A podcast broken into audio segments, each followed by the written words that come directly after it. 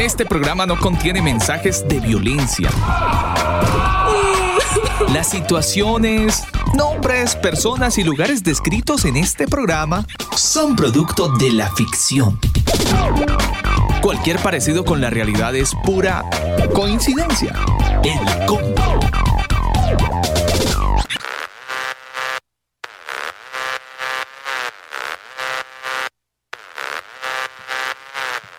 Mis queridos converos, muy buenas noches. Un saludo especial para toda la gente que está conectada con nosotros a esta hora del día. Gracias a Dios por darnos el regalo maravilloso de la vida y poder llegar hasta cada uno de los rincones del planeta desde donde nos escuchan a través de elcombo.com. Iniciamos esta segunda edición del Combo. Hoy tenemos un programa muy interesante. Sé que lo han estado esperando. Además nos han estado escribiendo que quieren escuchar la segunda parte. Bueno. En las noches, el Combo. Pero por supuesto, en las noches, en las mañanas, en las madrugadas, en el horario que usted quiera, aquí vamos a estar Jimmy Conation. Solamente en Colombia entienden eso. Antes de irnos con música, quiero recordarles que este programa llega a todos ustedes gracias a la gente de Manual de Sonido para Iglesias. Si necesita una ayuda extra en cuanto a manejar bien los cables, las conexiones, la ecualización, bueno, todas las preguntas, las dudas, los traumas que pueda llegar a tener con respecto al sonido, usted conéctese a Manual de Sonido para Iglesias o manualdesonido.com y ahí le van a ayudar y le van a dar una muy buena información. Les voy a dejar justamente eh, la pastillita, el spot para que lo escuchen y para que tengan en cuenta muy bien esta información. Manual de Sonido para Iglesias. Es el primer libro con énfasis en la educación dirigida a los músicos de las denominaciones eclesiásticas. Este libro fue escrito por Elber Montiel, productor musical colombiano, y Daniel Torres, ingeniero de sonido chileno. Sus conocimientos enriquecerán desde un punto de vista técnico a los ministerios de las diferentes congregaciones, brindando la posibilidad de mejorar la calidad del sonido y acople de la banda en el momento de realizar sus reuniones o eventos en vivo. El exceso de volumen es perjudicial para tu salud. Infórmate www.manualdesonido.com. Muy bien, con esta información ya usted probablemente va a tomar cartas en el asunto y ya sabe qué decisión tomar con respecto a mejorar el sonido en su iglesia. Vámonos con música en esta noche. Esta canción la hace la gente de King of Country, eh, muy bien acompañados con Kirk Franklin y esta canción Together la estuvimos escuchando hace algunas semanas. Fue nuestra canción recomendada y en esta noche nuevamente queremos escucharla, por supuesto, con ustedes aquí en el combo. Y qué mejor que la canción completica.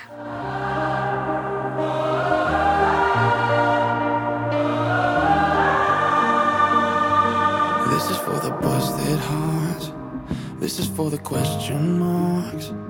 This is for the outcast soul, lost control, no one knows. Sing it for the can't go back. Sing it for the broken past. Sing a fool that just found out life is now upside down. If you're looking for hope tonight, raise your head.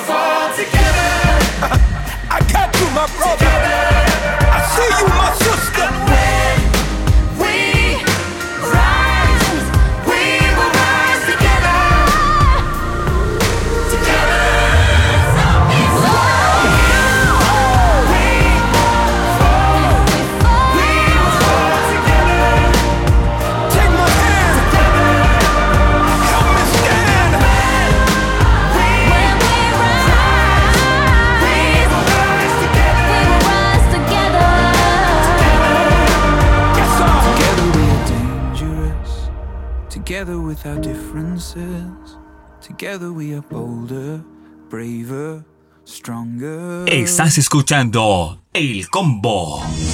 Escucha El Combo en Spotify, Apple Music, Google Music. Nosotros te acompañamos.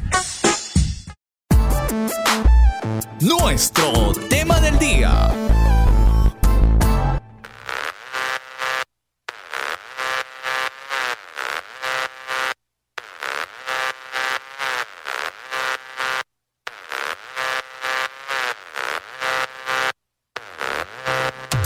queridos converos, ya entramos en materia. Ustedes han estado muy pendientes de los programas como siempre, los programas que trae el combo, así que muchísimas gracias por escribirnos, gracias por dejarnos sus mensajes, por motivarnos tanto y gracias justamente a esa motivación es que viene la segunda parte de un tema ingeniero que con las muy buenas noches le los saludo a usted. Oiga, un tema que nos ha tenido muy concentraditos y un tema que nos ha tenido muy pensativos, además, eh, concentrados y, pensativos. Por eso queremos eh, que usted esté, pues obviamente preparado para la segunda eh, parte de este programa el día de hoy, recordándoles que nuestro invitado, pues tiene un bagaje bastante interesante. Les hemos estado contando que Antonio Miranda, pues es un hombre mexicano que motivado por la investigación de todo lo que tiene que ver con el cristianismo, pues estuvo eh, llevando justamente eh, esta mm, mesurada y concentrada tarea de leer y de buscar y de encontrar muchos tesoros escondidos, tanto así que pues por eso ya está hace más de 15 años en esta bonita carrera del estudio de la Torah y eso lo ha llevado a conocer y a descubrir y a destapar ciertas cositas que han estado como cubiertas, ingeniero. Sí, señora. Y si usted ha venido escuchando eh, este programa, bueno, escuchó la primera parte y ahora viene la segunda parte. Nosotros lo hemos titulado Cristianismo, Doctrina Creada. Y bueno, ese es el tema. A lo mejor usted ah, se ha dado cuenta que hay muchos dogmas que se han tomado como verdades absolutas y en realidad no son tan absolutas ni tan verdades. Eh, y bueno, vamos a ir con la segunda parte gracias a Antonio Miranda que también nos acompaña esta noche. Y nos acompaña, él es el director de Cielos Nuevos, tierranueva.org. Usted puede visitar su sitio web también, los puede seguir en YouTube. Tiene temas muy, muy interesantes que van a ayudar a que usted pueda ver, ampliar su conocimiento eh, y pues ver ot- otros puntos de vista, ¿no? Siempre es bueno tener varios puntos de vista para usted poder sacar sus propias conclusiones. Muy bien, pues vamos a comenzar con esta siguiente entrega. Entrega número 2, parte número 2 en este tema, mentiras dogmáticas cristianas, pues que se han creído como verdades bíblicas. Y bueno, a los que lleguen a reproducir esto en eh, futuras ocasiones, hacia en audio, en video, en las redes sociales, pues importante que escuchen la primera entrega, sobre todo pues las observaciones, las advertencias. Repito rápidamente, esta son- es una lista de 14 puntos solamente, aunque podemos extendernos, pero no tiene el caso. Entre esos 14 puntos estamos conectando otros de cosas que realmente son parte de la tradición, parte de los concilios, parte de obispos, de papas, de gente que de ex cátedra aparecen como dogmas, como doctrina, ¿verdad? Que realmente son mentiras, incluso algunas son antibíblicas, heréticas, y que están pues finalmente metidos en la cristiandad, ¿ok? Eh, sépase también que cuando decimos cristiandad, estamos hablando obviamente de todo lo que salió de eh, Constantinopla por los padres de la iglesia y, eh, y en el Vaticano, que obviamente incluye por supuesto a todas las denominaciones cristianas evangélicas, que cuando decimos cristiano pues es lo mismo, ¿no? O sea, al final es lo mismo. Pueden decir, no, no, no, nosotros no estamos con el Papa y que nosotros aparte, que somos, sí, todo lo que quieran, pero eh, realmente toda la estructura teológica es, es constantinopolitana y vaticana, así que eh, por eso para que sepan que es lo mismo, ¿no? Bueno, vamos entonces a continuar. Y sí, en efecto, vamos al, al número 8. Vamos a el punto número 8 sobre otra doctrina. Otra doctrina que, que es herejía también, por supuesto. ¿Verdad? Este, que fue acuñada y enseñada, aceptada en el famoso concilio de Niquea o de Nicea en el 320 y tantos. ¿ok? Bueno, ya tuvimos siete en las cuales fue eh, muy amplio y el detalle. Y nos vamos a una más. ¿Cuál es? Número 8. Deificación del Mesías. Y con ello, después, la famosa Trinidad. Bueno, pues de esto yo creo que todos salimos. Incluso a algunos les costó mucho trabajo. Incluso en el mesianismo, en yagüismos y efraimismos todavía van a arrastrar porque son parte también de Roma, en parte por la doctrina. Todavía me acuerdo en este en este concilio este que, que es congreso, no sé qué mesiánico ahí también. También hay trinitarios ahí. Eh, es un dogma que fue tan, tan metido en la conciencia, ¿verdad?, de la gente, que en poco tiempo pasó a ser como que de pena de muerte o de pérdida de salvación incluso. De verdad, hay gente que dice que si no crees en esto, en la Trinidad, pierdes tu salvación. Tú dices, ¿qué onda? ¿Y en dónde en la Biblia? De entrada en la Biblia, ¿dónde está Trinidad? ah? Porque, porque los textos que sostienen Trinidad fueron añadiduras, no están en el Textus Receptus, no están en los textos más antiguos. Eh, en el primer siglo no había tampoco ningún asunto relacionado a una Trinidad.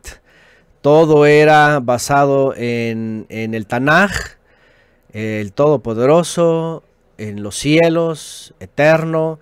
Kavod no tiene forma, nadie le ha visto ni le puede ver, habita en luz inaccesible.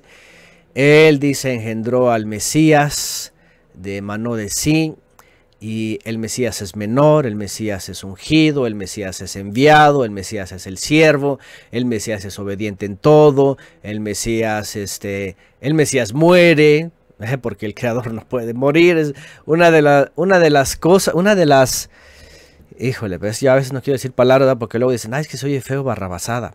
Bueno, una de, lo- de las patinadas o una de las disparatadas más grandes, ¿verdad? Antibíblicas, es el diosicidio. Dicen, es que, es que Dios murió, es que mataron a Dios en la cruz.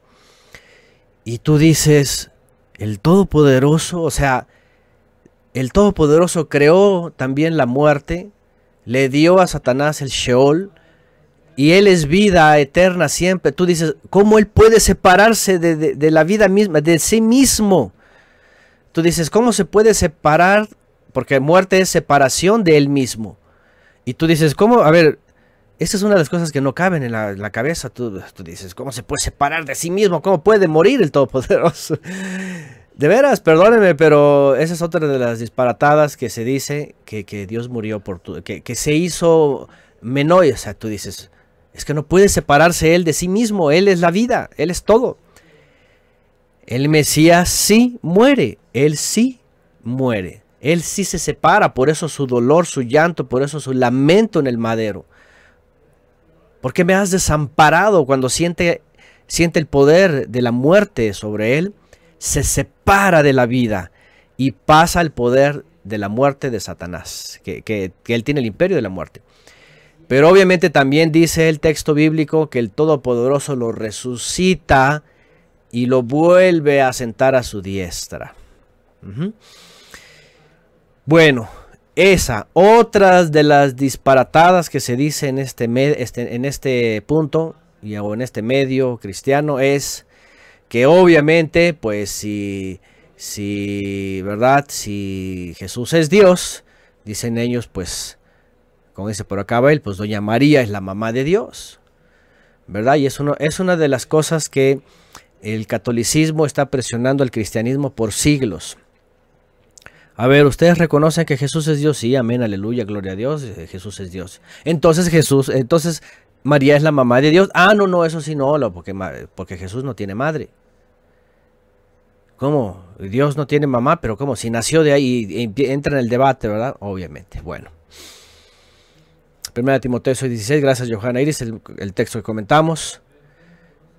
Dice, el único que tiene inmortalidad, fíjense, el único que tiene inmortalidad, o sea, no muere, que habita en luz inaccesible, a quien ningún hombre ha visto, ni puede ver, a él sea el reconocimiento, el dominio eterno, amén. Pablo le está escribiendo a Timoteo, le está hablando del único rey y supremo, el todopoderoso. Ahí está, 1 Timoteo 6:16. y eso que lo dice Pablo, ¿eh? El único que no muere. Sí, porque el Mesías sí pudo morir. O más bien, sí estuvo bajo el poder de la muerte. El Todopoderoso no muere. De veras, yo quiero que esto ustedes lo puedan hablar a diestra y siniestra. Y se pongan a pensar, a ver, el Todopoderoso puede despojarse de sí mismo, o sea, puede dejar el universo, todo su poder y bajar al Sheol, o sea, eh, eh, es, como si, es como si yo les dijera, ustedes pueden entrar todos en su dedo, en su dedo más chiquito de- de- del pie. Tú dices, "Pe- pero es como, pero si tu dedo es parte de ti, no te puedes meter todo en el dedo chiquito. No sé, es un, ah, es un ejemplo, a lo mejor tonto, ¿verdad? Pero, pero, eh, eh, o sea, el Todopoderoso no muere, es inmortal. Él creó la muerte, no, no puede él entrar dentro de la muerte porque él no es la, él es la vida. Entonces, otra vez, son de las, de las cosas locas, ¿no?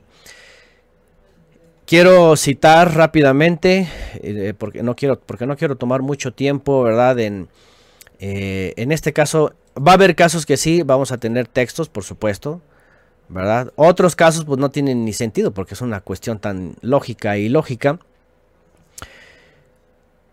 Eh, voy a citar el libro de los Hechos, miren rápidamente, el libro de los Hechos, capítulo 2, del 32 al 35, en donde está Pedro el día de Shavuot, le conocen como Pentecostés.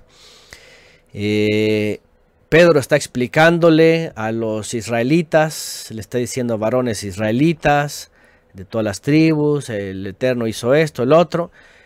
Sobre el Mesías, dice en el 32, a este Yeshua, vean, lo ha resucitado el Todopoderoso. Escuchen bien esto, porque una de las mentiras que no es que Dios bajó y Dios murió y Dios, Dios se hizo hombre y murió. Y luego resucitó. Y tú dices, ¿en dónde dice que Dios murió y después resucitó? Error, herejía, antibíblico, pecaminoso. Pedro, es, es lo primero, lo primero que vemos de enseñanza de los apóstoles a toda la gente. El Mesías muere para salvar a Israel y el Todopoderoso lo levantó de los muertos. De veras, hay más textos que dicen que Elohim lo levantó que resucitó él solo. Porque cuando dice resucitó de forma aislada, se entiende obviamente que el Todopoderoso lo levantó entre los muertos. Pablo también lo dice, que el Todopoderoso levantó de entre los muertos al Mesías. Entonces vean, a este Yeshua lo ha resucitado el Todopoderoso, claro, porque el Todopoderoso no puede morir. Y dice Pedro, como ellos- ellos fueron testigos, de lo cual todos somos testigos. Así que, ¿qué dice? Exaltado a la diestra del Todopoderoso. Ayer veíamos esto en Ezequiel, ¿se acuerdan? Que fue exaltado a la diestra del Todopoderoso, así como antes estaba exaltado, así también volvió a ser exaltado. Y habiéndolo recibido el Padre, habiendo, vean, y habiendo recibido del Padre la promesa del Ruach, o sea, el Padre le dio la promesa a él del Ruach, ha derramado esto sobre ustedes, sobre lo que ustedes ven y oyen.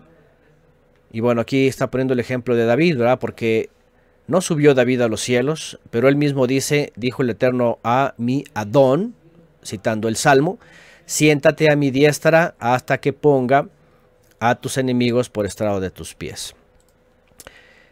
Esto es algo que por cierto ya hemos estudiado antes. Y bueno, hay muchos textos. Aquí ya nada más quise basarme en lo que comenzaron a decir los apóstoles, la enseñanza real y verdadera de los apóstoles, poniendo en claro lo que realmente ocurrió. ¿Ok? Bueno, nada más pongo eso. Eh, quien tenga eh, más interés, escuche la serie Yeshua el profeta al cual oír. Ahí nos vamos a través de los evangelios viendo todos los textos en donde no hay ninguna duda, por supuesto, de lo que dice la Biblia, ¿no? Bueno, la pregunta es, ¿en dónde y cómo fue que hoy día los cristianos creen por doctrina y por miedo a perderse una Trinidad? Dice Jimena Arce, y todos los saludos de Pablo y Pedro y Juan dejan claramente que el único todopoderoso Elohim es el padre del Adón Yeshua. Siempre diferenciado, así siempre haciendo la diferencia. En realidad todo el tiempo hay una diferencia, todo el tiempo. La pregunta es cómo, cómo fueron todas estas personas tan asimiladas, tan poderosamente hechizadas, atraídas, así como que es tanto que, no, no, que si hasta dejo de creer me, me pierdo. No, realmente, o sea, bueno, fue por imposición, obviamente, ¿verdad? Fue, por, por imposición y por, por miedo. Pero esto realmente ni en los hechos, ni en las cartas de Pablo, ni de Pedro, ni de nadie, ni en los evangelios, de nada. Yeshua mismo dice, mi padre es mayor, etcétera. Y la pregunta es, entonces, ¿dónde vino esto? Aquí yo puse una imagen que es muy, muy tradicional, cristiana, cristiana. Y, lo peor de todo, pues es que está el paganismo ahí. Ahí está el paganismo egipcio. Si ustedes ven, ahí está el Teos o el Deus, Deus, Teos, que viene de Zeus. La imagen que tomaron egipcia con la pirámide. Está el niño Tamuz con su cruz de Tamuz, por supuesto. ¿Verdad? Es un rubio ahí, de pelo rubio, largo y de, rojo y cosas que nada que ver, ¿verdad? Rojo con azul, ya saben, la doctrina de los caídos, de los Anunnaki, la sangre y lo celestial. Una paloma nomás porque dice que el Roja Kodesh del Todopoderoso desciende sobre el Mesías y ya la paloma ya es distintivo. Y obviamente ahí sobre el mundo y los ángeles en forma de niño ahí sirviendo, o sea, Ahora, esa es otra de las locuras. ¿no? Ayer vimos cómo son los querubim. Los querubim, los que, que significa los que están más cerca, y esos son los hayot, los seres vivientes, eh, no son niños alados, no son niños con alas, son seres realmente extraños, ¿verdad? Que a lo mejor no nos entra en la cabeza, ¿verdad? La descripción, pero, pero son seres que están definiendo cosas.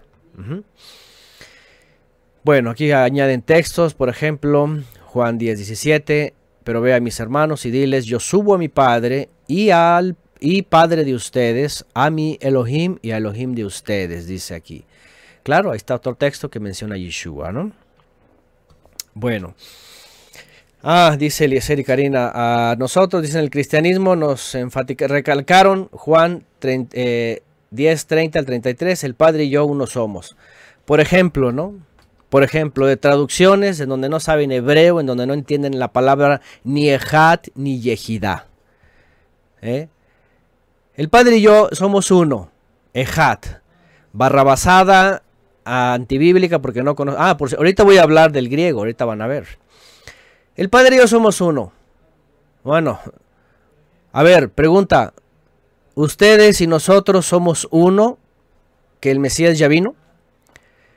Porque aquí tienes de dos. Tú puedes decir, somos uno porque creemos lo mismo. Y lo otro es, Somos Yehidá porque todos somos lo mismo y estamos todos pegados y somos la... A ver, ¿cuántos somos aquí? 332. Ya no somos la Trinidad, somos la 32 unidad. Porque somos Yehidá. Por ejemplo, ¿no? Pone aquí el serie cadena. Esa es una de las tonterías que, que el cristianismo dice porque ni entienden en hebreo lo que dice. El concepto de Had y, y Yehidá. ¿Verdad? Una cosa es unicidad. Ahí lo que está diciendo el Mesías estamos en unidad, pensamos lo mismo, yo hago lo que él hace, estamos en unidad. Básicamente no puede el Mesías decir algo diferente. Bueno, también, por cierto, otra vez les repito, quien quiera extenderse ahí, la serie yo, el profeta al cual oír, está, está llena de, de explicaciones, ¿ok? Por ejemplo, el hombre se unirá a su mujer y serán uno. Mi esposa y yo somos uno, Ejat, pero no somos Yehidá, no somos no estamos así totalmente, ¿cómo se dice? Encapsulados y, estamos eh, los dos en dos piernas y dos brazos y una cabeza. No, somos al final dos personas con, con eh, dobles extremidades, ¿me entienden? Lo que estoy tratando de decir, o sea, es sencillo. Todos nosotros estamos en unidad también, somos uno en el Mesías. Pero otra cosa es yejidad, unicidad. Entonces, bueno. Eh, dice Lilian Quispe, a mí me dijeron que, que pidiera perdón porque si no me iba al infierno, imagínense, ahora también bajo temores. Bueno, mentira dogmática cristiana que la verdad en la historia de la historia de la iglesia, la teología, escúcheme bien, en dónde vino esto a enseñarse como dogma ex cátedra, bueno, resulta, resulta que los padres de la iglesia empiezan a hacerles cortocircuito, ¿verdad? Cortocircuito, porque ellos venían del paganismo y regularmente lo, lo primero que pensaban era, pues los, los dioses se hacen hombres, tienen poderes, son importantes, son hombres de renombre, etc. Cuando los padres de la iglesia empiezan a ver a este personaje, el Mesías, el ungido, poderes, perdona, salva, y todo esto dice, pues Él es Dios. Y viene Praxias y dice, son dos en uno, o, así, ¿verdad? Este, e, e, es, eh, la, la, la onda de Praxias era, es el mismo allá y acá, ¿verdad? Eh, después viene Tertuliano, ¿verdad? Y, dice, no, es que son personas diferentes. Praxia decía, no, es él, pero deja allá y se hace acá. Nada más que allá arriba se llama Dios y aquí abajo se llama Jesús. Después esto le, esto le llamaron, esto le llamaron, ¿verdad? El, este, mm, eh, el modalismo, que es lo que creen regularmente los adventistas, modalismo. Dicen ellos, ah, es Dios, este, pero aquí hecho hombre, manifiesto, pero es mismo Dios, pero aquí se llama Jesús, arriba se llama Dios y en espíritu se llama Espíritu Santo, dicen ellos. Y la mejor respuesta, dicen ellos, ajá, un huevo. Porque nadie puede explicar esto en la Biblia. Dicen, eh, ¿cómo te puedo explicar? Ah, eh, un huevo.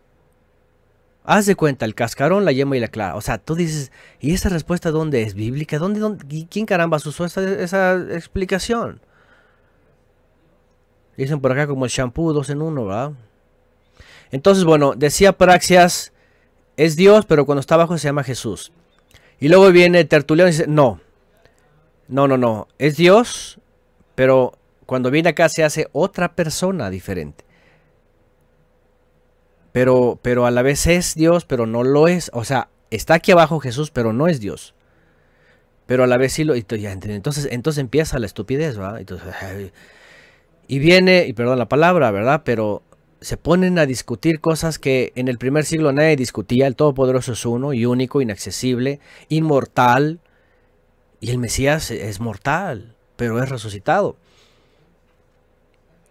Shema Israel, recuerda, claro, obviamente todo está basado en el Mesías. Que le preguntan al Mesías, ¿verdad? Sobre Elohim, dice Shema Israel, el Eterno es uno. Bueno, aquí el punto que quiero mencionar es cómo surgió esto. Esto no lo creían en el primer siglo, 100 años. 200 años, hasta el 320 y tantos, después de unas controversias de unos obispos, viene Constantino y les dicen pónganse de acuerdo, ¿verdad? Aquí están los protagonistas, vean, de Nicea, ahí está Constantino y están, ¿verdad? Los obispos que empezaron a decir, pues, ¿qué hacemos? La realidad es de que Nicea solamente, en Nicea solamente eh, se, se decidió solamente por el Padre y el Hijo.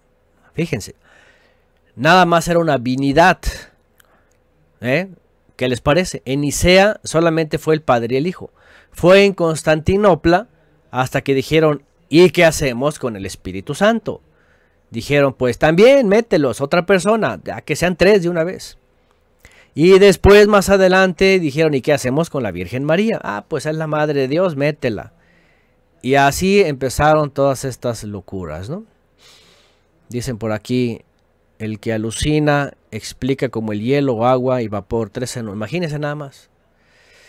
Bueno, cosas, anti, eso sí es antibíblico, eso sí es, tú dices, espérame, es que en la Biblia no dice nada de esto. Estas ya son ideas eh, lógicas humanas.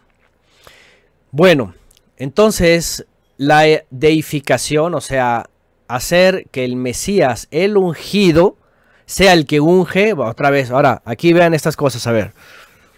Yo a veces trato de explicar esto a las gentes, porque yo me acuerdo que en la cristiandad el, el, el pastor, el pastor nos decía, nos decía, decía, es que Cristo es sinónimo de Dios. Fíjense, ¿eh? fíjense en la teología, dicen es que Cristo es sinónimo de Dios. Obviamente, no. En, en el hebreo nunca. De hecho, en el hebreo, y, aquí es donde viene la desventaja en todos estos disque pastores, líderes y lo que sea, de desconocer el hebreo. Porque en hebreo, Cristos del griego no tiene nada que ver con Deus o Zeus. En el hebreo, la palabra es Mashiach y viene de Mashiach y es ungido. Pero siempre viene una pregunta con el ungido. La pregunta es, ok, es ungido, pero ungido de quién? O, o quién lo ungió. Entonces en hebreo es muy fácil. Ah, ok, es el ungido del Todopoderoso. Elegido, llamado y dotado de poder del Todopoderoso. Punto. Entonces, obviamente en hebreo jamás.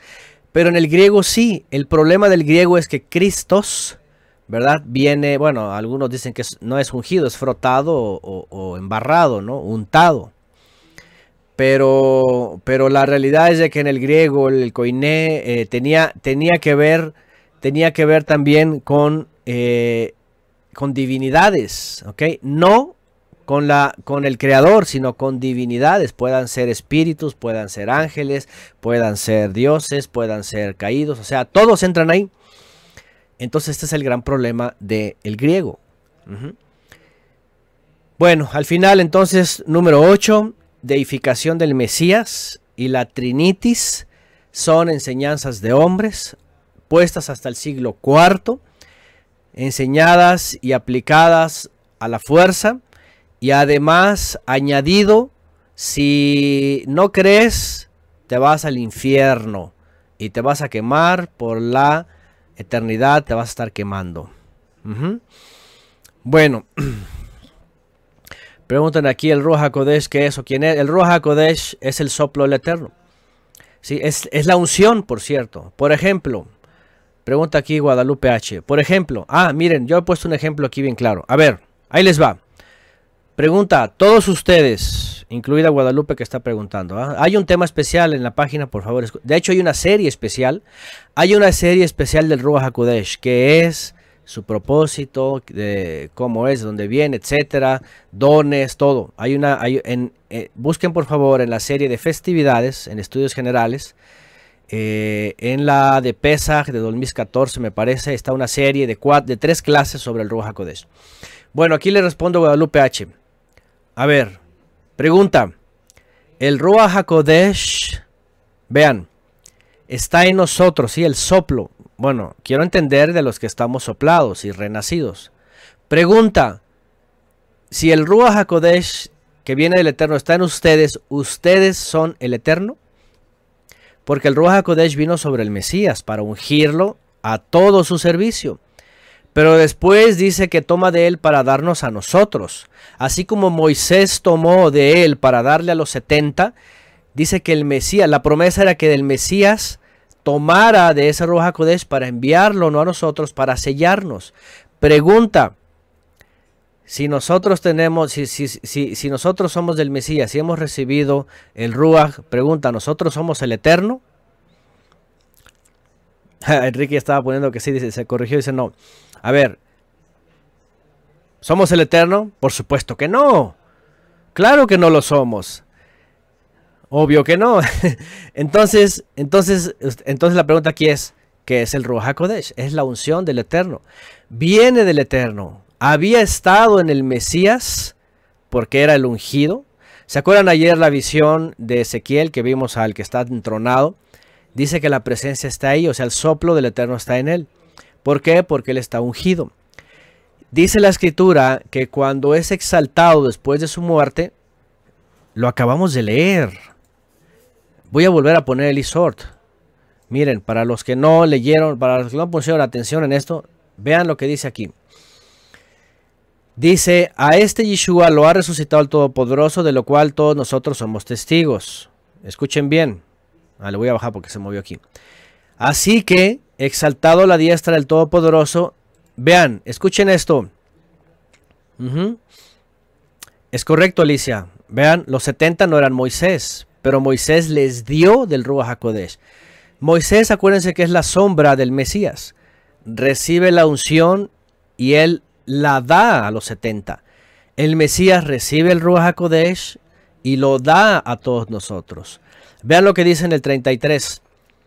Y habiendo recibido del Padre la promesa del Ruach, o sea, ser ungido y estar a su diestra, su Ruach HaKodesh, ha derramado esto que ustedes ven.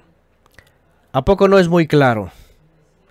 Isaías 61.1 pone Jimena en la profecía, el, Ruach de Elohim omnipotente está sobre mí por cuanto él me ha ungido para anunciar las buenas nuevas. Esto lo lee el Mesías. Dice mi esposa con el lado femenino de la Biblia, dice los hombres engañadores salen con su Jehová Junior, por ejemplo. Porque ellos dicen que son Jehová Junior, pero esas ya son otras herejías, ¿no? El texto que estoy leyendo, Hechos, aparece aquí en inglés porque estoy usando el Isort, Actos. Hechos 2.33, vean, habiendo recibido del Padre la promesa del aliento santo, ha derramado esto que ustedes ven. O sea, Yeshua es el cumplimiento de Moisés. Recibe la unción y una vez que la recibe cuando es exaltado, nos envía a nosotros para sellarnos. ¿Cierto? Para sellarnos. Entonces el Ruach HaKodesh no es un Dios, no es una persona tercera, no es, un, no es una energía, tampoco como dicen por ahí eh, una secta, ¿verdad? También los, los testigos de Charles Russell. No es una, no es una energía. El Ruach, el aliento, es la vivificación que viene del Eterno para hacernos hijos suyos. Es su gen, es, es su esencia también en nosotros. Entonces la da al Mesías y el Mesías la envía a nosotros. Eh, Belkis Ramos hace una pregunta que la voy a mencionar en el próximo tema, ¿verdad? Sobre las tradiciones de Shabbat. De entrada, Belki, por favor, puede ir a nuestra página, celonostranueva.org, en estudios generales, en la parte izquierda, casi hasta abajo, busquen Shabbat, qué es, qué hacer, quién lo debe de guardar. Bueno, ahí ya le borraron su... ya le borraron su pregunta, bueno, algunas las alcancé a ver, no importa, no importa cuando son nuevos y de pronto a lo mejor como que no saben qué onda con el tema, pero ahí les podemos eh, pasar el, el- tema, ¿no? Bueno,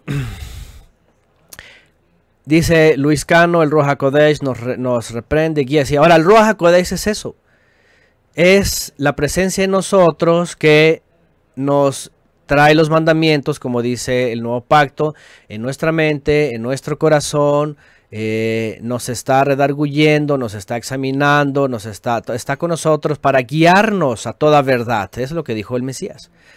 Bueno, eh, hay un tema especial, Roja Kodesh, en, en- los temas también en nuestra página. Bueno, no quiero entrar a, a- a decir lo mismo que ya dije. Este nada más estoy hablando del punto, ¿ok? Bueno, ahí va. Entonces, deificación del Mesías es algo que hicieron los obispos de Constantino, porque estos ya eran de, origen gentil, ya traían la Trinidad egipcia, babilónica, eh, la Trinidad de todos lados, Sumeria, ¿verdad? Este, y, y fue un dogma ex cátedra. Y obviamente en recientes décadas el cristiano pues está muy aferrado a la Trinitis porque fue dada ex cátedra y además es pena de infierno. El que no la cree se va al infierno, dicen. o sea, tú puedes ser, tú puedes hacer la oración del pecador y todo, y puedes ir a la iglesia, diezmar, pero en el momento que dices, le dices, oye pastor, pero a mí yo no encuentro la Trinidad en la Biblia, yo creo que el Eterno es uno y único, como dice Shema, y, y el Hijo es menor, y te dice, infierno, infierno, quedas bajo, quedas fuera de cobertura, estás condenado a Satanás, a la muerte, eh, eh, pecador, y, te maldicen y te vas fuera. Bueno. Vamos al siguiente punto. Deificación es, es el 8. Vamos al siguiente punto, ¿ok? Y aquí están hablando también de experiencias místicas y luego dicen quién sabe quién les habla. Sí, es, eso es otra cosa, ¿no? Bueno, número 9. Ay, quiero llegar a este punto porque es uno de los puntos en donde mucha gente eh, nos quiere agarrar y nos quieren insultar. Terminología greco-latina. Greco, ustedes saben que una vez que entran los de origen gentil, sobre todo los, los griegos y luego los latinos, pues no solamente hacen un desastre, sino que el griego o el grecolatín viene a ser cambio definitivo en expresiones, en palabras que luego se convierten en dogmas. A ver, voy a poner una imagen. Ustedes me dicen quién no ha tenido alguna experiencia como esta. Aquí estoy poniendo una imagen del griego y del latín. Sí, pero voy a poner esto, ahí les va. esto lo hice especial porque yo me he topado con gente así. Vean, ¿por qué me hablas judaizante? Gloria a Dios, soy bienaventurado por la gracia de Cristo Jesús y el Evangelio de la paz y ágape, mi fe en la iglesia y la coinonea santa, en adoración y alabanza a la Trinidad y el Espíritu Santo, tengo la victoria y en la cruz afortunadamente somos libres del pecado. Creo que son más palabras rojas que amarillas, ¿verdad? Y las demás, las demás son puros artículos casi, ¿verdad? ¿Quién se ha topado en algo parecido, no? ¿Qué tenemos que ver con el hebreo? Yo no soy judío.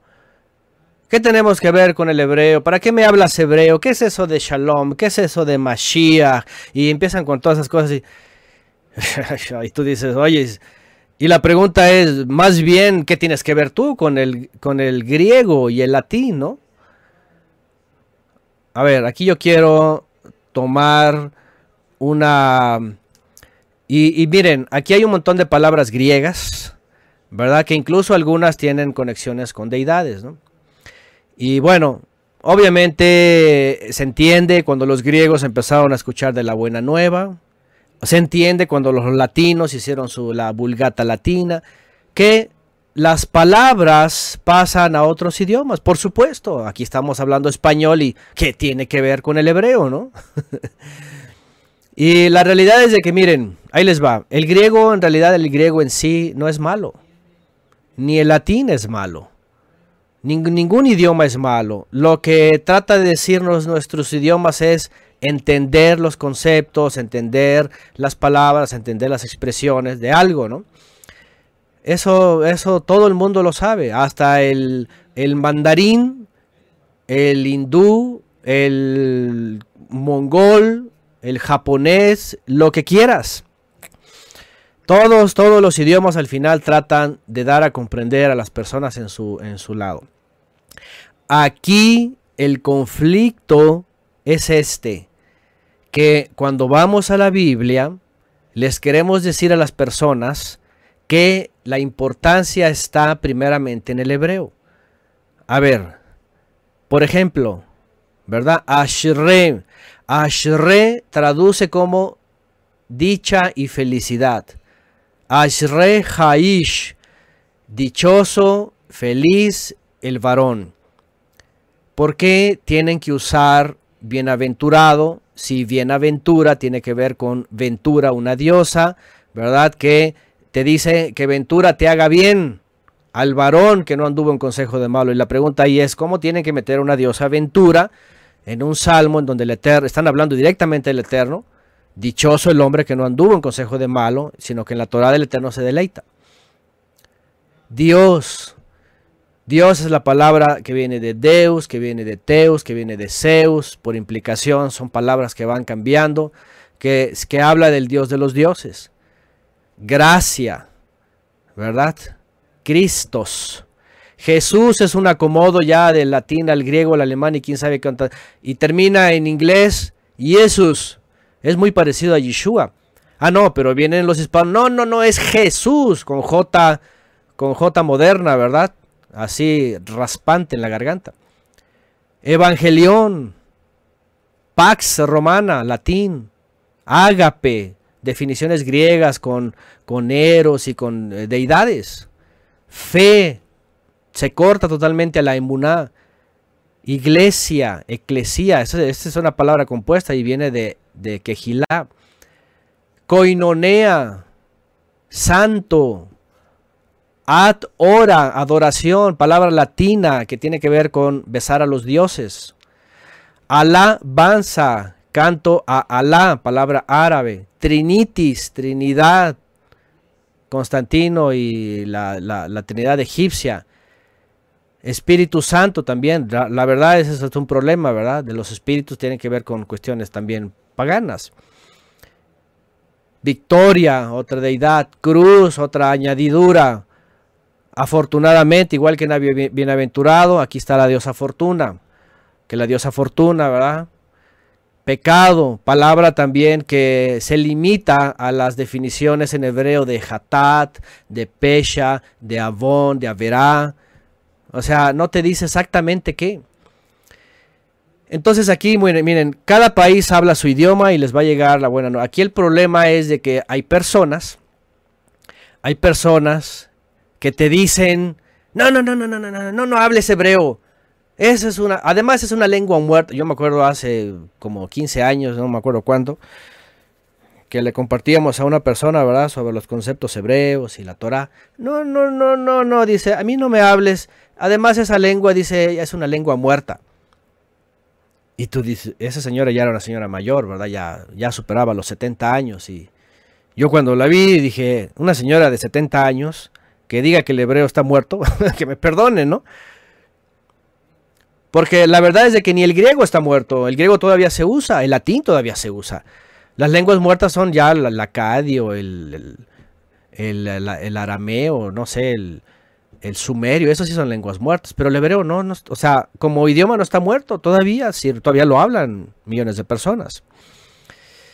Entonces, bueno, independiente, miren, no, no quiero hablar aquí sobre un montón de palabras ahí con origen pagano y todo, no, no es eso, aquí más bien es la actitud de estas personas que a la misma Biblia, cuyo origen es hebreo y arameo, porque después todo se pasó al griego, te enfaden, te ofendan, te quieran disminuir, te quieran decir, ay, ¿qué es eso de shalom? Ay, ¿qué es eso de, de, ubrajot y bendición, verdad? ¿Qué es eso de, de, de, de Mashiach y de, eh, Elohim y, a mí no sé qué, y que yo el griego y que... O sea, son muy apresurados. Eso es otra mentira, ¿verdad? Que el hebreo, y, y oigan, o sea, imagínense cómo podemos dejar al hebreo a un lado. ¿Sí? ¿Cómo podemos dejar al hebreo a un lado? La realidad es de que cuando uno viene al conocimiento del idioma, uno empieza a quitar todo esto. Por ejemplo, adoración y alabanza, ¿no? Son términos que se usan mucho en, en- ¿cómo se llama? En la liturgia, ¿verdad? Eh, evangélica. Y una es besar a besar con la mano a los, a los ídolos y el otro es cantarle a Alá, porque esta palabra viene de, de- del árabe, ¿me entienden? Y luego imagínense a Cristos, pues son a, todas las divinidades griegas, ¿sí? Y luego, ay, somos bienaventurados, imagínense, la diosa Aventura les hace bien, o sea, todas estas cosas. Entonces, a mí cuando me dicen, nada, que, que el hebreo, yo les digo, a ver, ¿qué fue primero? ¿Verdad? En la Biblia. Y no solamente en la Biblia, desde el principio. Y está comprobado. ¿Qué fue primero? Pues el primero fue el hebreo. Y, y por otro lado, no puede venir la gente muy apresurada y decir, ay, ese idioma judío, ese no sé qué, a mí no me hables judaizante. Y, que... y luego sale con todas estas definiciones greco-latinas eh, deificadas. eh, y la verdad es de que saben que tendrían que tener mejor mesura, tendrían que tener un poco de inteligencia, tendrían que tener un poco de horas para investigar y para saber que la realidad es de que aunque el griego no es malo y el latín no es malo y todos los idiomas no son malos, aquí el problema es las palabras que se trajeron de esos idiomas que estaban vinculados con deidades y que estaban vinculados con liturgias y que las pasan desde el hebreo usando el latín y el griego y hacen y ponen la base de muchos dogmas, doctrinas y mentiras en la, en la cristiandad. Por ejemplo, fe. Fe. La palabra fe. La palabra fe que traen, ¿verdad?, de las traducciones grecolatinas, es simplemente tú cree. Tú cree y listo, tú cree en las promesas de Dios, en que te va a ir bien, en la promesa de prosperidad, tú cree en que tú eres hijo de Dios, bendecido, que tú cree, cree y nada más cree. Error, mentira, dogmática. La palabra en hebreo original, emuná, que está conectada con emet, con verdad, tiene que ver con, con sí, con seguridad, certeza, pero también tiene que ver con fidelidad, obediencia.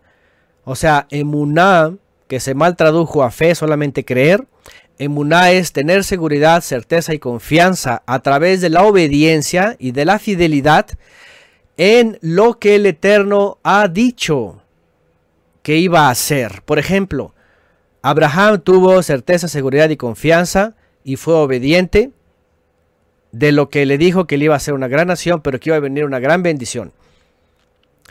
¿Sí? No dijo, ah, yo tengo fe en el Todopoderoso, y, y, pero quiero ir al norte y quiero ser pescador.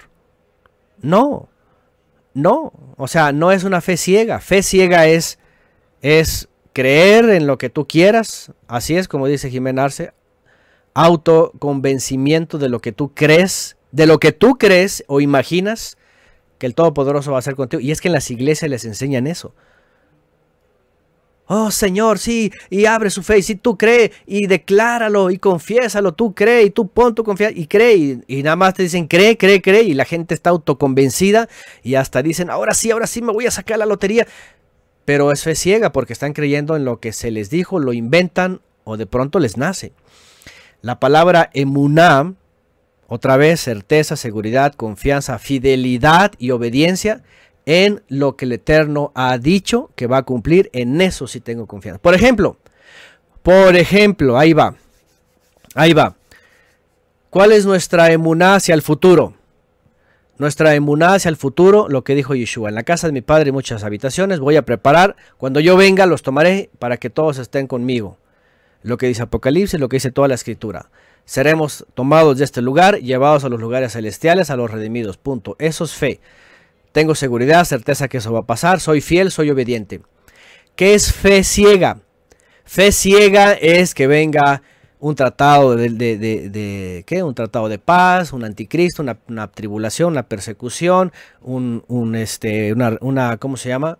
Un nuevo orden mundial, un milenio, eh, todo eso es fe ciega. ¿Por qué? Porque eso nunca lo dijo el Mesías. Todo eso está compuesto por teorías judías, judio-cristianas. Entonces eso es fe ciega. Fe ciega es creer en lo que no va a existir. Fe ciega en la prosperidad, fe ciega en, cosas materiales, fe ciega en que algo va a pasar bien y, y- y nunca el Eterno lo dijo. Emuná, seguridad, certeza, fidelidad y confianza y obediencia en lo que sí está dicho, en lo que sí permanezco y en lo que aún las adversidades estoy firme. Eso es emuná. ¿Mm? Certeza de lo que se espera según lo que el Eterno ha dicho y dado por escrito, no en lo que el ego espera. Esa es una, esa es una definición así rápida y, muy buena de Jimena aquí. La fe es la certeza de lo que se espera según, eh, eh, en este caso la emuná, ¿verdad? La emuná o la fe debería ser certeza de lo que se espera según lo que el Eterno ha dicho y dado por escrito a través de los profetas, del Mesías, de los emisí. Ahí está. No, no en lo que el ego espera. Oigan, nosotros podemos desarrollar cualquier fe. Yo puedo desarrollar, por ejemplo, una fe de que, no sé, yo tengo fe de que, este, no sé, cualquier cosa loca, ¿no? De que voy a este, comprar un viaje eh, astronauta, ¿cómo se llama? De estos que con esta cosa espacial y, y- me voy a ir a pasear unas vacaciones a- al espacio, ¿no? O sea, eso viene de mi ego, eso, eso vendría de una concupiscencia, de algo que me nace de mí. ¿Verdad? Pero no puedo, no puedo decir yo tengo emuná de que un día voy a hacer un espacio, un, un viaje espacial. O sea, esa es una locura. El Eterno jamás me dijo que, que yo puedo aspirar a eso. Eso, eso es mi carne la que está aspirando a cosas, a cosas vanas. Entonces toda la gente, y bueno, miren, por otro lado, ahora, eh, ahí va un punto de vista mío. Por otro lado, yo un día lo dije ya, ya hace algunos años, dije, qué bueno por un lado que el Eterno entregó en parte a los gentiles para que todo esto lo profanaran. O sea, por ejemplo, Dios. El- la palabra Dios, que viene de Zeus, que es deidad, que es que puede ser cualquier Dios, está tan profanado que hasta para cuando se les cae un lápiz, ¡ay Dios! Y, y van y lo levantan, ¿verdad? Para todo, Zeus. Y yo un día pensé y dije, ah, qué bueno, por, e- qué bueno que el Eterno finalmente entregó estas palabras, ¿verdad? Finalmente obscenas, ¿verdad? Dentro de la, de la emuná. Eh, porque pues los gentiles profanan todo, para todo hay Cristo, hay Dios y hay este santísimo y para todo, todo lo profanan. Qué bueno que no conocen la, terminología, ¿verdad? De, de- del gran yo soy, ¿verdad? En, en hebreo. Qué bueno que no conocen Ruach HaKodesh. Qué bueno que no conocen Kedusha. Qué bueno que no conocen las palabras porque si no, ya esas las estuvieran usando en sus coloquios. Entonces, por otro lado, yo dije, ah, qué bueno. Igual en inglés, ¿verdad? El oh my God, hasta para las cosas más profanas, ¿no? Aquí ponen, ¿verdad? Yo un día, ¿se acuerdan? No sé si alguien lo llegó a esto. No, ya tiene años que dije esto y dije, qué bueno, por un lado, qué bueno que le entregó todo este, este vocabulario para que lo profanen ahí. Y al final, al final solamente están hablando de las deidades mundanas. Porque el que es consagrado sabe el lenguaje consagrado y sabe dirigirse al consagrado. Y tiene una comunión muy especial. Lo otro solamente son emociones, son convencimientos propios, son eh, persuasiones propias y, y- y es una distopía. La gente, la gente vive una distopía. Está metida en algo que cree sinceramente, aunque están sinceramente equivocados. Están metidos en algo que confían, tienen certeza, tienen seguridad, pero es por su ego. Al final es emoción y es parte de, su mismo pensar. Eso, se le llama distopía. Porque cuando lo empiezas a acudir le empiezas a dar verdades y dices, "¿Qué- qué- qué- qué- ¿dónde estaba yo? ¿Qué estaba pensando? Ah, esa es la distopía del príncipe de este mundo. ¿Mm? Emuná, dice Abel, tener firmeza, certeza, confianza, seguridad, obediencia, así es. Pero en lo que el Eterno ha establecido. Entonces, bueno, dicen por acá, expresan Dios guarde y piensan que Dios los va a guardar, ¿no? Por ejemplo, ¿no? Bueno, entonces, aquí, el punto aquí pues es de que desde la doctrina y desde la liturgia crean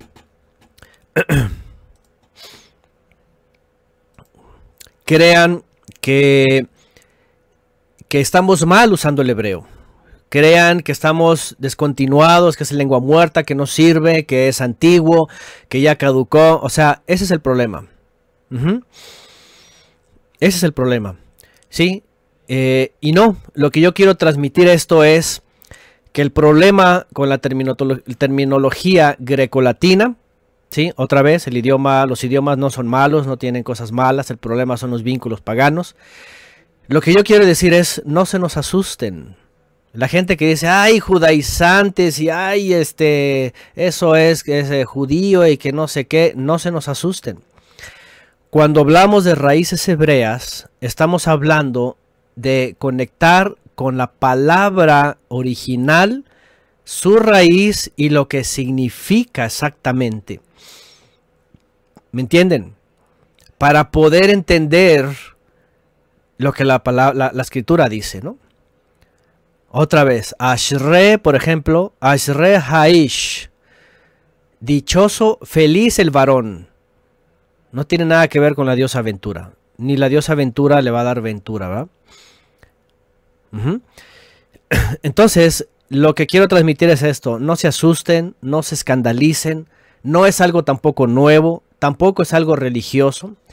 Ahora, déjenme decirles también, eh, hay un problema así grave por el movimiento de raíces hebreas, que ya se hizo un movimiento, ya son mesiánicos, ya son, ya son también denominacionales, ya tienen sus locuras, ya también andan ahí que, que el nombre, que el yagüismo, que Jehová y un montón de cosas. Ese es otro problema, porque también se meten en, en las especulaciones y en los dogmas. Aquí no estamos hablando de esto. Aquí cuando vemos el nombre del Eterno es muy claro. Ejie. Punto. Ya se acabó. Yo soy el que soy, el, el- el- el Eterno, el que siempre existe, ¿no? Punto. ¿Sí? Pero de ahí en más, lo que importa de la raíz hebrea es justamente las palabras que nos van a ayudar. ¿Sí? Y, y poder ir eh, desvinculando de cosas que obviamente incluso puede ser hasta ofensivas, ¿no? Al mismo Todopoderoso. Bueno, terminología grecolatina. Ah, porque dicen ellos también por, por el dogma, ¿verdad? De que es la iglesia gentil y que los padres de la iglesia y la historia de la iglesia, Constantino, entonces por ellos le dan lugar, por eso ellos le dan lugar a la terminología grecolatina. Bueno, eh, ah, otra de las cosas que dice aquí Mario Eugenia Pérez Tejeda, es- eso es bueno este comentario, porque muchos dicen, "Eh, ¿tú qué tienes que ver con...? Ah, una de las cosas, si es cierto, eh, esto es muy importante este punto ¿ah? de Mario Eugenia. Es que estamos en México, es que estamos en México, somos mexicanos, así que la llamamos Jesús. Y gloria a Dios y coinonea y... Espérame, entonces tú les puedes decir, bueno, estamos en México, si no quieres hebreo, pues tampoco metas el, gr- el griego ni el latín. si eres mexicano y estás alegando que, ay, yo le digo Jesús, pues no le llames Jesús, porque eso viene del greco-latín. ¿Se dan cuenta a veces la defensa tan débil, pero a la vez tan humillante de estas personas? No, no, no, no. Yo no le voy a llamar Yeshua porque yo estoy en México, yo hablo español y su nombre es Jesús. Pues el mexicano no es Jesús. Eso viene de una combinación grecolatina. Entonces, si no quieres el hebreo original, pero tampoco sabes decirlo en, español, en, en mexicano, pues entonces no uses el grecolatín. A ver, yo les he dicho antes, si alguien quiere llamarle al Mesías en mexicano, porque en hebreo su nombre es Yeshua. Originalmente no tienes por qué cambiar. Los nombres no se cambian. Yo no soy aquí José Antonio y, y- si voy a Alemania o a Estados Unidos no soy allá eh, Joe Anthony. ¿sí? Yo, o no sé cómo se le dice a los Josés allá, ¿verdad? Pero a mí no me pueden llamar aquí Antonio y yo llegar a Estados Unidos. Hi, my name is Anthony. No, yo no puedo llegar con esas barrabasadas, ¿no? Yo tengo que decir allá, my name is Antonio. Antonio Miranda. No puedo ser Anthony Miranda. yo no sé cómo se dice esto, ¿ah? Pero yo no puedo decir eso, ¿me entienden? Entonces, este, el mexicano de Yeshua, si alguien dice, ah, no, no, porque yo soy muy mexicano, yo le quiero llamar en mexicano. Ah, pues llámale Salvador entonces. Yeshua significa Salvador. Así dice los evangelios, llamará su nombre Salvador porque él salvará a su pueblo. ¿Quieres llamarle mexicano? Llámale Salvador. El Mesías Salvador. No le llames Jesús. Si no le quieres hablar en hebreo en su nombre original, tampoco le llames en un nombre grecolatino mezclado y además mal pronunciado. ¿Me entienden? Ya todos están riendo, ¿ah? Porque dije mal mi apellido, ¿ah? Claro, yo no puedo decir en, japonés, ¿va? Yo no sé ni cómo es el japonés, ¿va? Ya está el hermano, yo no sé si está el hermano ahorita ni caído, pero él sabe japonés. No puedo cambiarme el nombre, es más, allá ni pueden, de, allá ni pueden mencionar Antonio, ¿va? Tienen que inventarse algo. Joseph Anthony Miranda. A Joseph también, Joe no es otro, ¿ah? Claro, yo no puedo llegar y, ah, my name is Joseph Anthony. Y ven mi- ven mi ID. ¿Cuál Joseph? Aquí dice José Antonio. Oh, sí, excuse me, excuse me. es lo mismo. Bueno, otra vez, todas estas personas, si dicen, no, no, no, no, que a mí no me hables judaizante, que yo no soy, yo no soy judío para hablarle Yeshua, yo, yo le digo Jesús. Pues tampoco eres grecolatino para que le hables Jesús. En todo caso, dile por su nombre en mexicano, Salvador. Esa es la traducción, podríamos decirlo, de Yeshua al mexicano, Salvador. Porque él salvado a, su pueblo. En fin. Eh, vamos al siguiente punto, ¿ok? Ya creo que queda claro esto. Ajá. El griego no es que sea un idioma malo, ni el latín, y ya lo malo están vinculados con deidades. Pero la persona que va a escuchar el hebreo, que no se sienta abrumada, que no se sienta mal, que no se sienta ignorante, sepa que el hebreo es el idioma original de la Biblia, no puede sacarlo, no puede desecharlo, no puede ignorarlo, es más, es más. Tienen que esforzarse en aprender lo más que puedan en hebreo porque es la fuente de su emuná. El hebreo, en hebreo viene todo. Ah, gracias, gracias Franco Chandía por, por, por sus flores. Dice que mi inglés es muy británico. este, este hermano, eh, cuando hace bullying, lo sabe hacer. ¿eh? Es, es- es bien este, catedrático, ¿eh? bien, ¿cómo dicen? Diplomático. Gracias, Franco, me debes una. no se. No, no, sí, yo sí, para el inglés soy malísimo. A mí ni nada en inglés. Mexicano totalmente. Aunque no del vulgo, la verdad, eh, no, no, no, caigo tan bajo, ¿no? Pero bueno, Iván dice aquí Mitsubishi, Toyota, etcétera. sí, sí, sí. Pero bueno, dice Jimena, además intencionalmente no traducen el significado de algunas palabras griegas para darles otro concepto, dando connotación de título o institución. Ajá. Dice Guadalupe, exactamente eso le dije, dice, y era yo sola 15, y todos alegaban y yo le decía, es que usted dice, y ellos contestan exactamente esas respuestas, estamos en México, ¿sí? Sí, sí, sí, o sea, todos dicen, no, no, no, es que estamos en México, así que yo voy a hacer... Ah, miren, escuche- escúchenme bien las incongruencias de los religiosos mexicanos, por ejemplo, ¿no? No sé si en toda Latinoamérica, ¿verdad? Pero dicen, no, no, no, no, yo estoy en México, yo soy mexicano y voy a decir aleluya, amén. Esta sería la barrabasada más grande que alguien podría decir. Porque aleluya, por cierto, es hebreo y como bien que lo dicen, ¿no? Amén es el hebreo, como bien que lo dicen. Osana viene de Oshiana, como bien que lo dicen. ¿Me entienden? O sea, yo soy muy mexicano y yo voy a decir Jesús, aleluya, amén. Pues está combinando el grecolatino, Jesús, con el hebreo. Entonces, la gente de veras a veces da mucha pena ajena. Yo no sé si hay alguien conectado por ahí y, y piensa como, no sea, miren, en buena onda, como decimos en México, no sean como esas personas, no sean muy atrabancados. No digan, no, no, yo soy mexicano y yo, yo por eso digo aleluya, amén.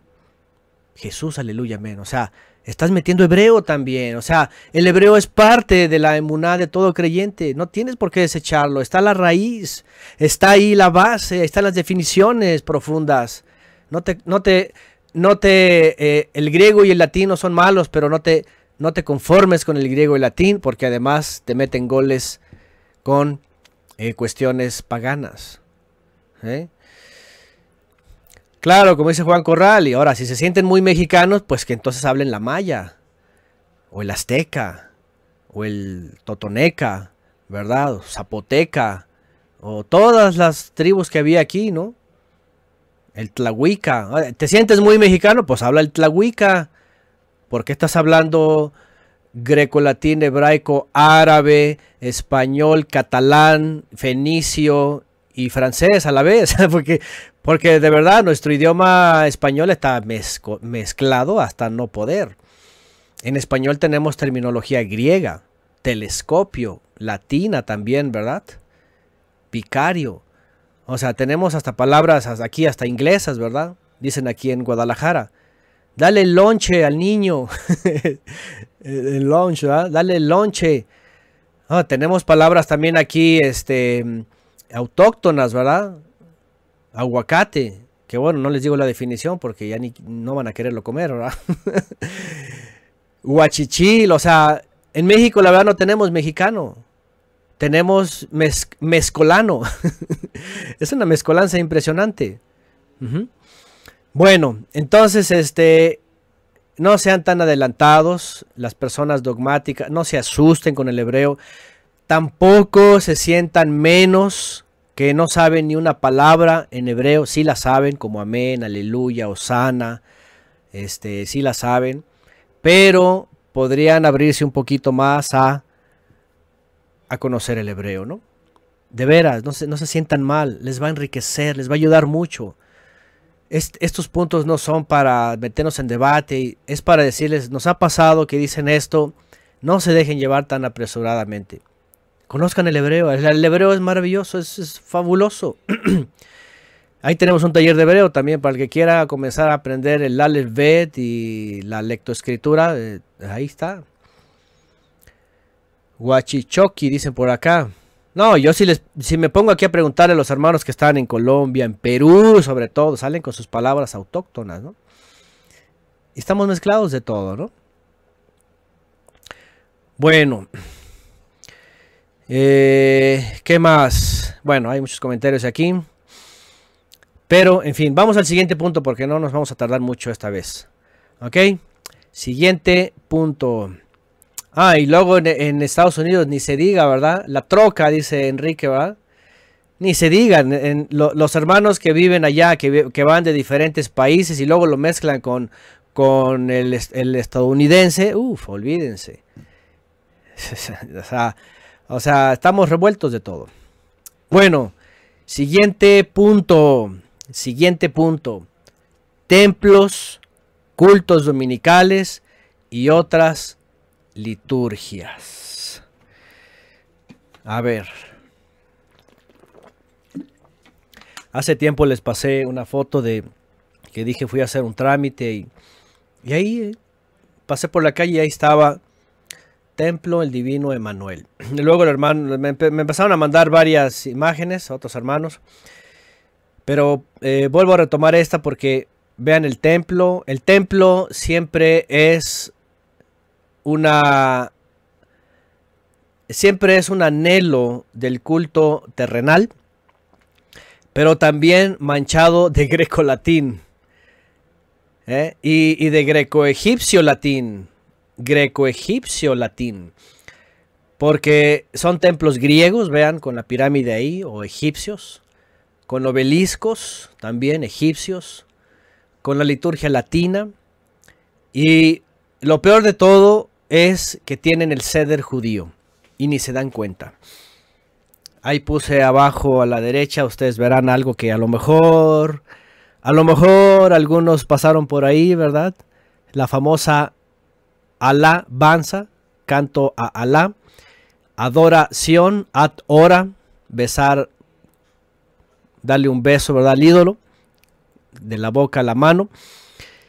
Este, bueno, hoy día, hoy día hasta son conciertos, hoy día, no hombre, o sea, es un dineral para todo eso.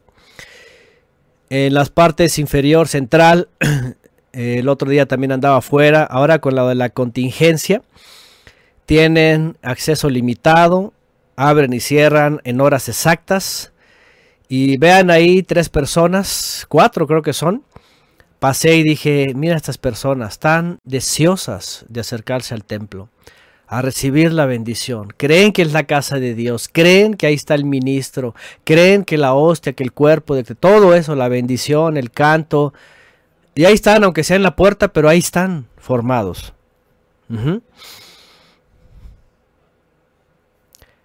Templos, cultos dominicales y otras liturgias. Me refiero a todos esos días y a todas las formas. Perdónenme, pero esto es otra mentira dogmática cristiana. En el primer siglo, aunque estaba de pie el templo, pero el verdadero, el que fue permitido, ¿sí? Porque fuera de ahí, escúcheme bien, fuera del templo que el Eterno le había permitido a David, construido por Salomón y reedificado después por Zorobabel, fuera de ahí no hay más mandamiento de hacer templos.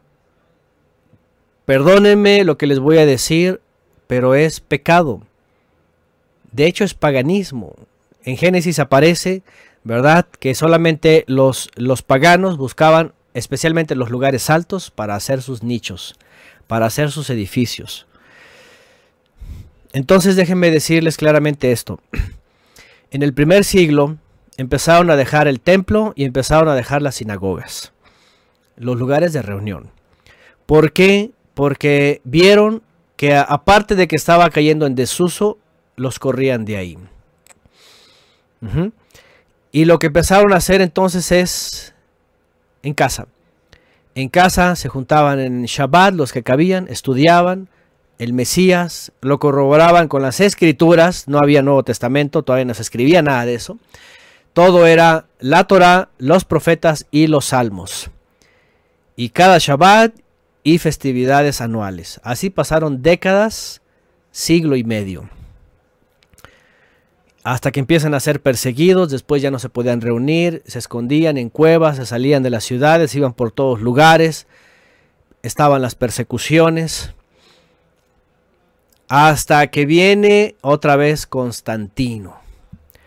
Y Constantino hace un concilio ecuménico, junta a todos los obispos a más poder, les dice pónganse de acuerdo, ya no va a haber persecuciones, pero queremos hacer una religión, un nuevo orden mundial. El nuevo orden mundial comenzó con Constantino, ¿eh? déjenme decirles. Porque se impuso el domingo, se les dijo, todos vamos a creer una sola cosa, se aceptaron muchos dogmas, muchas herejías. Constantino les permitió a los obispos tener propiedades, recibir, ¿verdad?, limosnas, recibir eh, ayudas. Constantino les permitió tener templos. Es más, les ordenó tener templos para qué? Para mayor control. De ahí comienza la liturgia. Como el judío seguía el ceder en la sinagoga, que se hace primero, en medio y al final. ¿Qué creen que hizo Constantino con los obispos? Copiaron. Pónganles templos, ahí métanlos, hagan los tributarios, díganles qué hacer y métanles todo lo que se va acordando en los concilios para que lo aprendan. Amén. Y se acabó. A todo el cristiano que llegue a escuchar esto, incluso mesiánicos que están metidos en sinagogas mesiánicas, judíos pues ni se diga, en las sinagogas, yagüistas, efraimitas, mesiánicos, raíces hebreas, todos que tienen estos lugares, centros de, hasta congresos, ¿verdad? Disquejat, pero son ecuménicos. Es la verdad, o sea, busquen en la escritura y siempre están en casa, siempre están con los hermanos, los que alcanzan, los que, o sea, no hay lugares concurrentes grandes y no hay un ceder, no hay un orden. De hecho, les impuso, dice por acá, ¿verdad? Y a partir de ahí viene los cultos dominicales. ¿Cuál es el día de, de solemnidad? Dijo Constantino, el Dominis Dei, el día del Sol Invictus. Luego vinieron los, los teólogos y dijeron, ah, bueno, pues es que ahí, ahí resucitó Cristo, entonces ahí ese se cambió. Obviamente nunca lo cambió. Los apóstoles, el único concilio que hicieron era para saber qué hacemos con los gentiles. Y ahí les ordenan pues que guarden el Shabbat, ¿verdad? Cuatro cosas de entrada, porque cada Shabbat van a aprender todo lo demás. En todas las ciudades hay quien enseña a Moisés. Ah, 300 años después, más de 300 años después, viene Constantino y les dice, never. Se acabó, pónganles templos, métenlos ahí, se les va a enseñar lo que se acaba de firmar, nuevo orden mundial, el imperio se hace cristiano, meta a todas las deidades, pone al sol invictus. Yo vi una cruz, así que la cruz es el poder. Ponle la cruz, que adoren la cruz. El pez de Dagón, y etcétera, y, y así y todo. La liturgia, preludio, ¿verdad? Te paras, te sientas, te paras, alabas, mueves las manos, levantas tus manos, siéntate, híncate, acércate, el reclinatorio, cantemos esto, puros cantos, ya después fueron puros cantos gregorianos, ¿verdad? Primero eran en latín. Ah, ahora déjenme decirles algo. Escúchenme bien esto, escúchenme bien esto. ¿Quién no ha sabido, al menos en nuestros países latinoamericanos, que apenas todavía hace unos 80 años, incluso todavía había iglesias católicas, templos, en donde hasta la misa se daba en latín? ¿Quién entendía, quién no entendía? No les importaba. La daban en latín, les daban la bendición en el nombre de, de ¿qué dice? Pater, Filis, Spiritus Sanctis. La cruz de Tamuz y de Constantino y vámonos todos. El agüita y su sol comido. ¿Quién no sabe esto? ¿Por qué era todo imperante en latín? Fíjense. ¿eh? ¿Por qué? Porque le copiaron a la sinagoga. En la sinagoga, la lectura de la parashá siempre se hace en hebreo.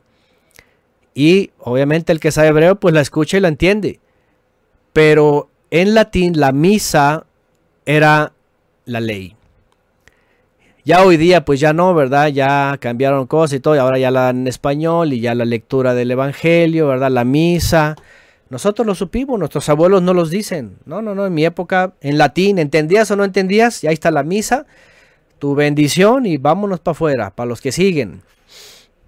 ¿Se dan cuenta? Escuchen, por ejemplo, los, evangelios, los evangélicos.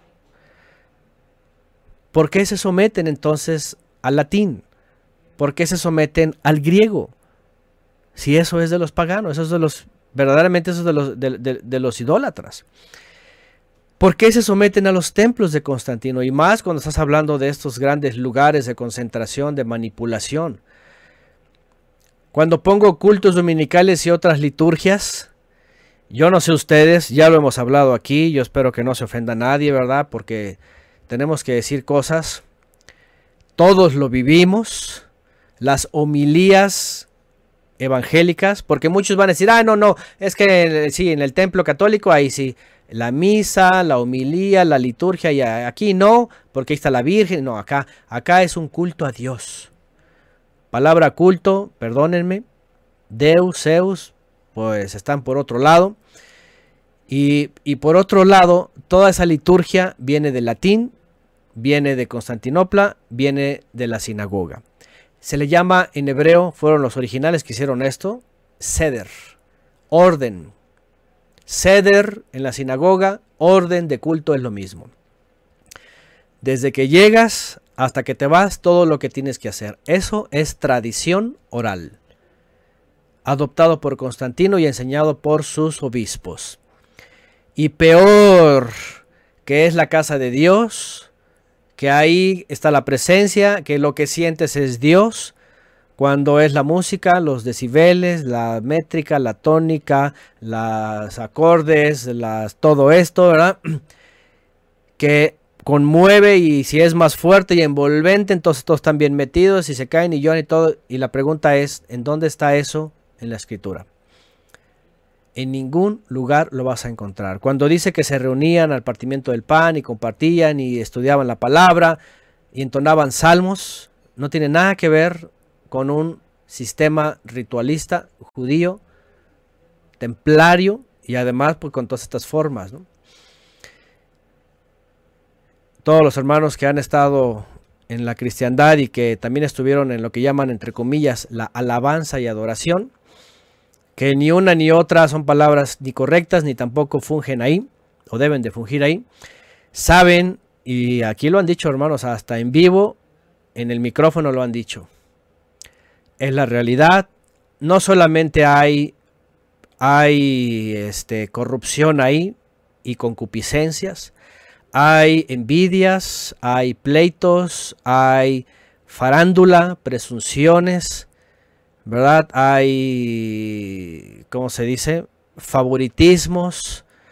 Hay muchos artistones fracasados en el mundo que ahí se explayan.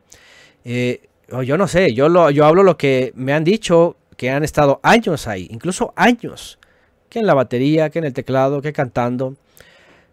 Hay las famosas hermanitas, ¿verdad? Que también pues suben muy coquetas.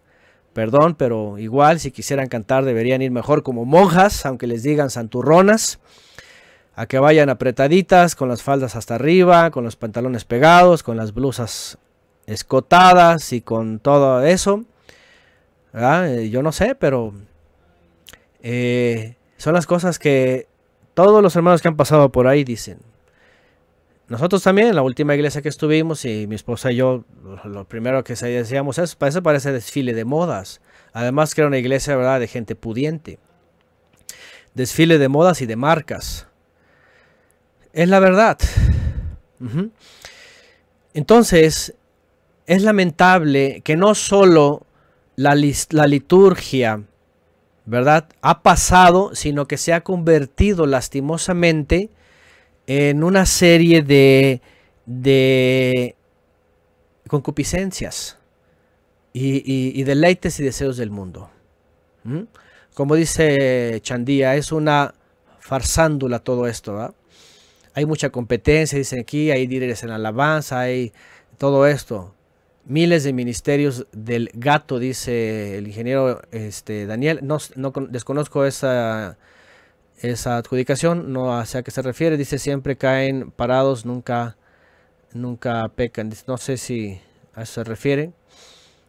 ah, del gato, siempre caen parados, nunca pecan. No conozco bien esa expresión, pero parece que como que eh, para ellos todo está bien y... Ah, del gato, ya, ya entendí. Ajá que siempre están de pie, no, no hay error, no hay nada, no hay, nada, intachable, ¿no? y todos los que hemos estado en estos lugares sabemos que no es cierto. No es cierto. Yo nunca estuve yo en la última iglesia que estuve solamente era como, no era, no era técnico, no soy ni técnico ni ingeniero ni nada, pero, yo estaba ahí en el control de la, de la mezcladora y los volúmenes y grabando y haciendo los CDs y ya saben todas estas cosas, ¿no? Del, sermón. Pero obviamente sí se notaba, se notaba favoritismo, se notaba farandulismo, ¿verdad? Eh, adelante, adelante el pastor tenía que poner personas personas que se ven bien, ¿verdad? Que se ven bien, que se visten bien, con buenas marcas, tenía que haber, ¿verdad? Este, caras aceptables, o sea, se notaba, eso era, era muy... Yo creo que por eso, ¿verdad? A otros estábamos escondidos en las cabinas, ¿verdad? así como que, eh, porque tienen así como que tiene, tiene que estar adelante, como que tiene que estar Los Ángeles, ¿no? Casi, casi. Entonces, este, la realidad es de que todos sabemos, ahora yo no sé, ¿verdad? Como yo les digo siempre, a mí perdónenme si yo hablo en general, pero a lo mejor sí, yo fui las únicas iglesias que eran las peores de todo el universo, ¿no? Y tal vez sí, todas las demás son, son, son excelentes, ¿no? Pero aunque sean excelentes, todo es ritual, liturgia, ¿sí? Y todo es católico también, ¿sabían eso? ¿Sabían que todo el ceder es católico también? Viene del judaísmo. Cuando el pastor se para ahí enfrente a hablar 15 minutos, 30 minutos, 45 minutos máximo, porque ellos dicen que no, no, no, es que no puedes hablar más porque no entiende. Ahora, esta es otra cosa que a mí, de veras, yo no sé, ¿verdad? A la gente ahí la tienen de estúpida. A la gente la tienen ahí de estúpida, de ignorante. Dicen, es que no le puedes decir a la gente tanto tiempo porque apenas entienden 15 minutos, 20 minutos. No puedes darle más de 40 minutos. De veras, tienen a la gente estúpida ahí, porque dicen, son unos incomprensibles, no entienden nada. Así que nada más dales 30 minutos para que ya con eso ya una embarradita y la bendición. Obviamente todos tienen que tributar, ¿verdad? porque cuesta, cuesta dinero, la sabiduría eh, suprema del ungido, de la humilía, porque es una humilía, por otro lado es una homilía, leen unas cuantas partes del Evangelio y de ahí todo es homilía. Es igual que los, los, los, obispos. Todo esto, todo esto es herético, mentira, religioso, es pagano. Perdóneme la gente, pero que tiene que reconsiderar y reestudiar la historia. Es Constantino y sus obispos hacia acá, en donde constituyen templos Ah, porque dijeron, pues los judíos tienen su sinagoga y se meten ahí, oye, no te quedes atrás. ¿Y qué hacen los judíos? Ah, pues tienen un, un ceder. ¿Y qué es eso de ceder? Bueno, pues es que comienzan, ¿verdad? Con una oración, luego una bendición, luego comienzan cantando. Ah, pues cópieles, haz lo mismo porque Dios quiere eso, es el pueblo de Dios, así que sígueles a ellos. Y ahí viene el ceder, el preludio, ¿verdad? La oración de inicio, las intercesiones, los, las, los cantos, los, los himnos también, todos los cantos que están tergiversados teológicamente. ¿ah? Obviamente va las bendiciones, el pastor ora, ahí viene la predicación y luego cáiganse con el diezmo, porque también tienen que pagar. No es gratis el asunto. Entonces, la verdad es que es todo eso, ¿no? Dice el ingeniero, en Colombia se le llama la rosca, es como pertenecer al grupo selecto de líderes, por ejemplo, ¿no? Oh, sí, está la crema innata, en México le llaman la, crema innata ahí, ¿verdad? El pastor con sus allegados, familia, los más bonitos adelante y, y de ahí todos porque es el show. A nosotros nos pasó, a mi esposa le pasó cuando un día la invitaron a cantar. Mi esposa pues ella no quería, ¿verdad? Que, que le aplaudieran y que bueno, que le permitieran decir que es una exaltación al Creador. Y el pastor le dice, no, no, no, no, todos saben que es para Dios, todos saben que es para Dios, así que este, eh, los aplausos y todo, y tú nada más canta y, y después dijimos, o sea, ¿qué es esto? ¿Es un show? ¿Es un show en medio de, de eh, ¿cómo le llaman? El, el ambiente, ¿cómo le llaman en esos lugares, verdad? Es la, ni me acuerdo cómo le llaman, ¿verdad? Pues el show, pues finalmente, ¿no? Entonces, esto es algo que en lo personal, yo cuando supe de toda esta historia y cómo está compuesto todo esto de los templos, bueno, no voy a entrar en detalles porque aquí hay masonería, ¿verdad? Hay símbolos paganos, hay aparte de la liturgia, todo, todo, la nomenclatura, el, el lenguaje, además de lo místico, ¿no? En las canciones, en la emoción, en la manipulación.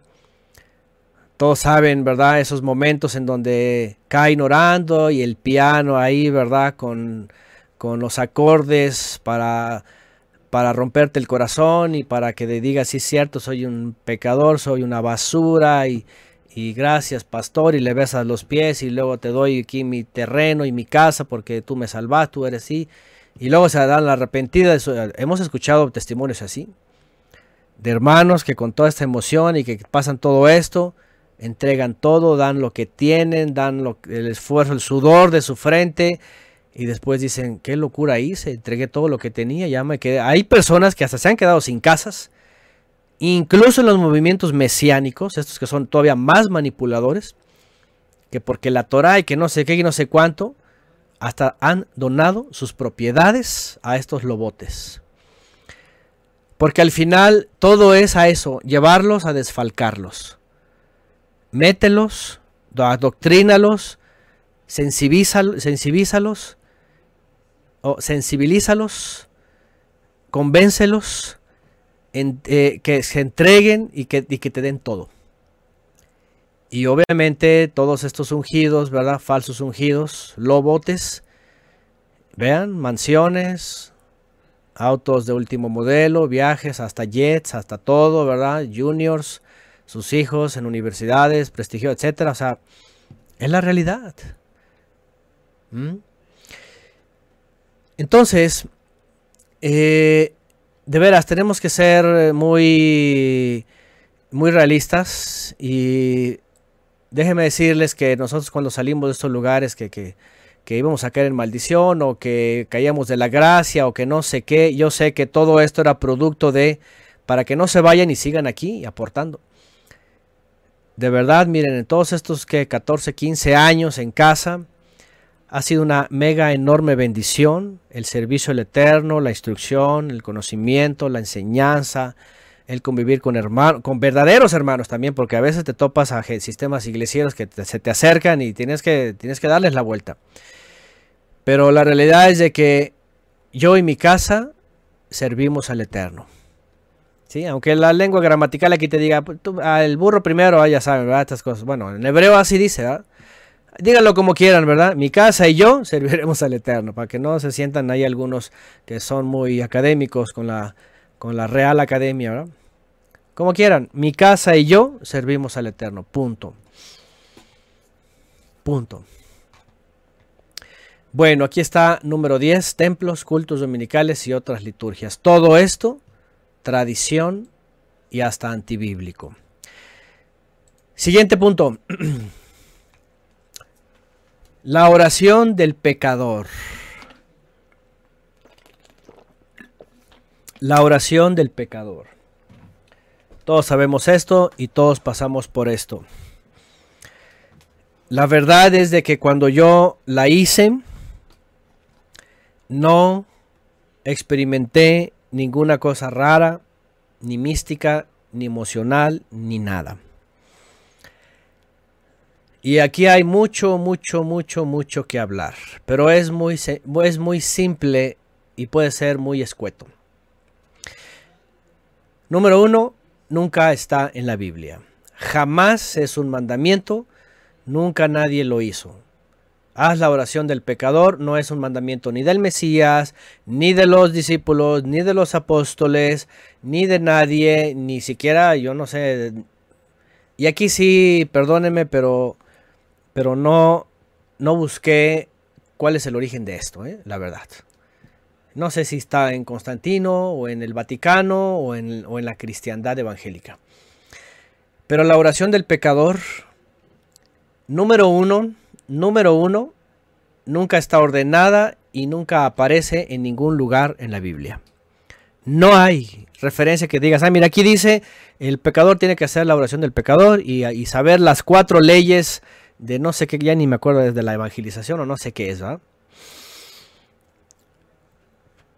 Número uno. Número dos, número dos, vamos a suponer que la gente entiende que ha pecado. Número dos, no se les dice qué es ser un pecador, qué es pecar. Regularmente, y bueno, también ahí postrados a la cruz, ¿verdad? La cruz de Tamuz, a la cruz de Constantino, que vio en el cielo, dice que tuvo esta visión y dijo, no, pues ahí está la cruz. Póstrense ante la cruz.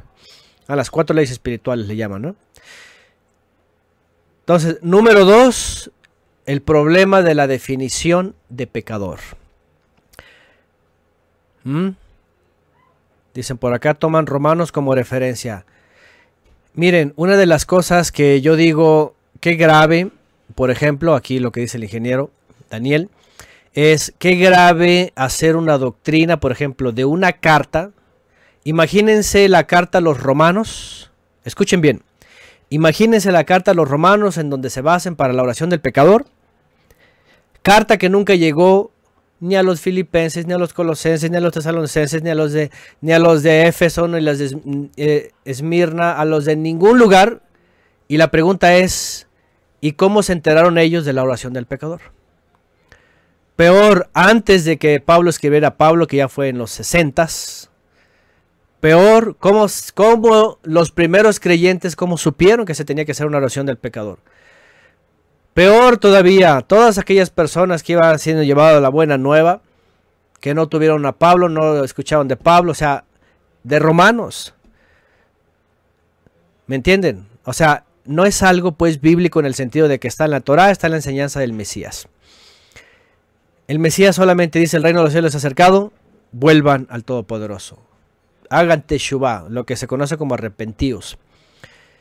Esto sí es. No dice, nunca el Mesías dijo, el reino de los cielos se ha acercado, hagan la oración del pecador y listo.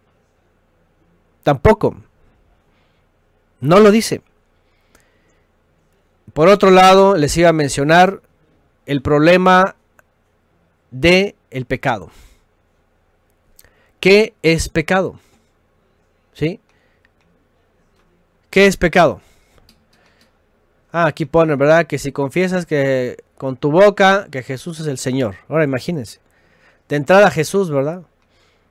Y luego qué Señor y qué Señor. Y, ah, por otro lado dice, ahora fíjense las, fíjense, por ejemplo, citan esto de Romanos, ¿verdad? Vean qué contradictorio. Si confiesas con tu boca que Jesús es el Señor. Ah, pero si niegas la Trinidad, maldito. Si niegas el domingo, maldito. Si niegas el templo, maldito. Si, niega, si niegas las mil herejías que ordenan como verdades, eres maldito. No importa que confesaste con tu nombre que Jesús es el Señor. Si niegas a la Trinidad, maldito. ¿Cierto o no es cierto? ¿A quién le pasó? A mí me pasó. O sea, puedes haber hecho la oración, puedes estar en catecúmenos o en discipulado, puedes bautizarte, todo ya, salvo, siempre salvo. Ah, niegas la Trinidad, perdido. Te vas al infierno derechito. Sin escalas, decían. Yo me acuerdo que decían, al infierno derechito y sin escalas. ¿Se dan cuenta las incongruencias, las atrocidades? Bueno, quiero mencionar sobre el pecado. La gran realidad es de que le dicen, haz la oración del pecador, pero ni siquiera saben qué es pecado. Pecado para ellos es lo que ellos perciben que es malo. ¿Mm? Pecado les dicen ellos solamente lo que ellos saben que es malo. Hermano, le dicen al nuevo creyente, ¿verdad? Pues lee la Biblia, ya no tomes, ya no fumes, no pecados sexuales. Eh, ¿Qué más? No sé, depende de su contexto, ¿verdad? No digas malas palabras, ven a la iglesia, canta los himnos, sé fiel, bautízate y amén, aleluya, ya eres salvo. y ya de ahí sigue todo lo que te dice el líder, ¿no? Depende de la secta que sea, ¿no? Error de los errores, mega errores. Porque sí, al, al pecador le tienes que decir lo que dijo el Mesías. Vuélvanse y hagan teshuvah. Hacer teshuvah es dejar vivir la vida pecaminosa. ¿Qué es pecado? Primera de Juan 3.4, la definición es bíblica. La definición es bíblica. Todo el que viola, el que transgrede la Torah, la instrucción, ese, eso es pecado. Porque transgredir, dice la Torah, dice, es pecado. ¿Mm?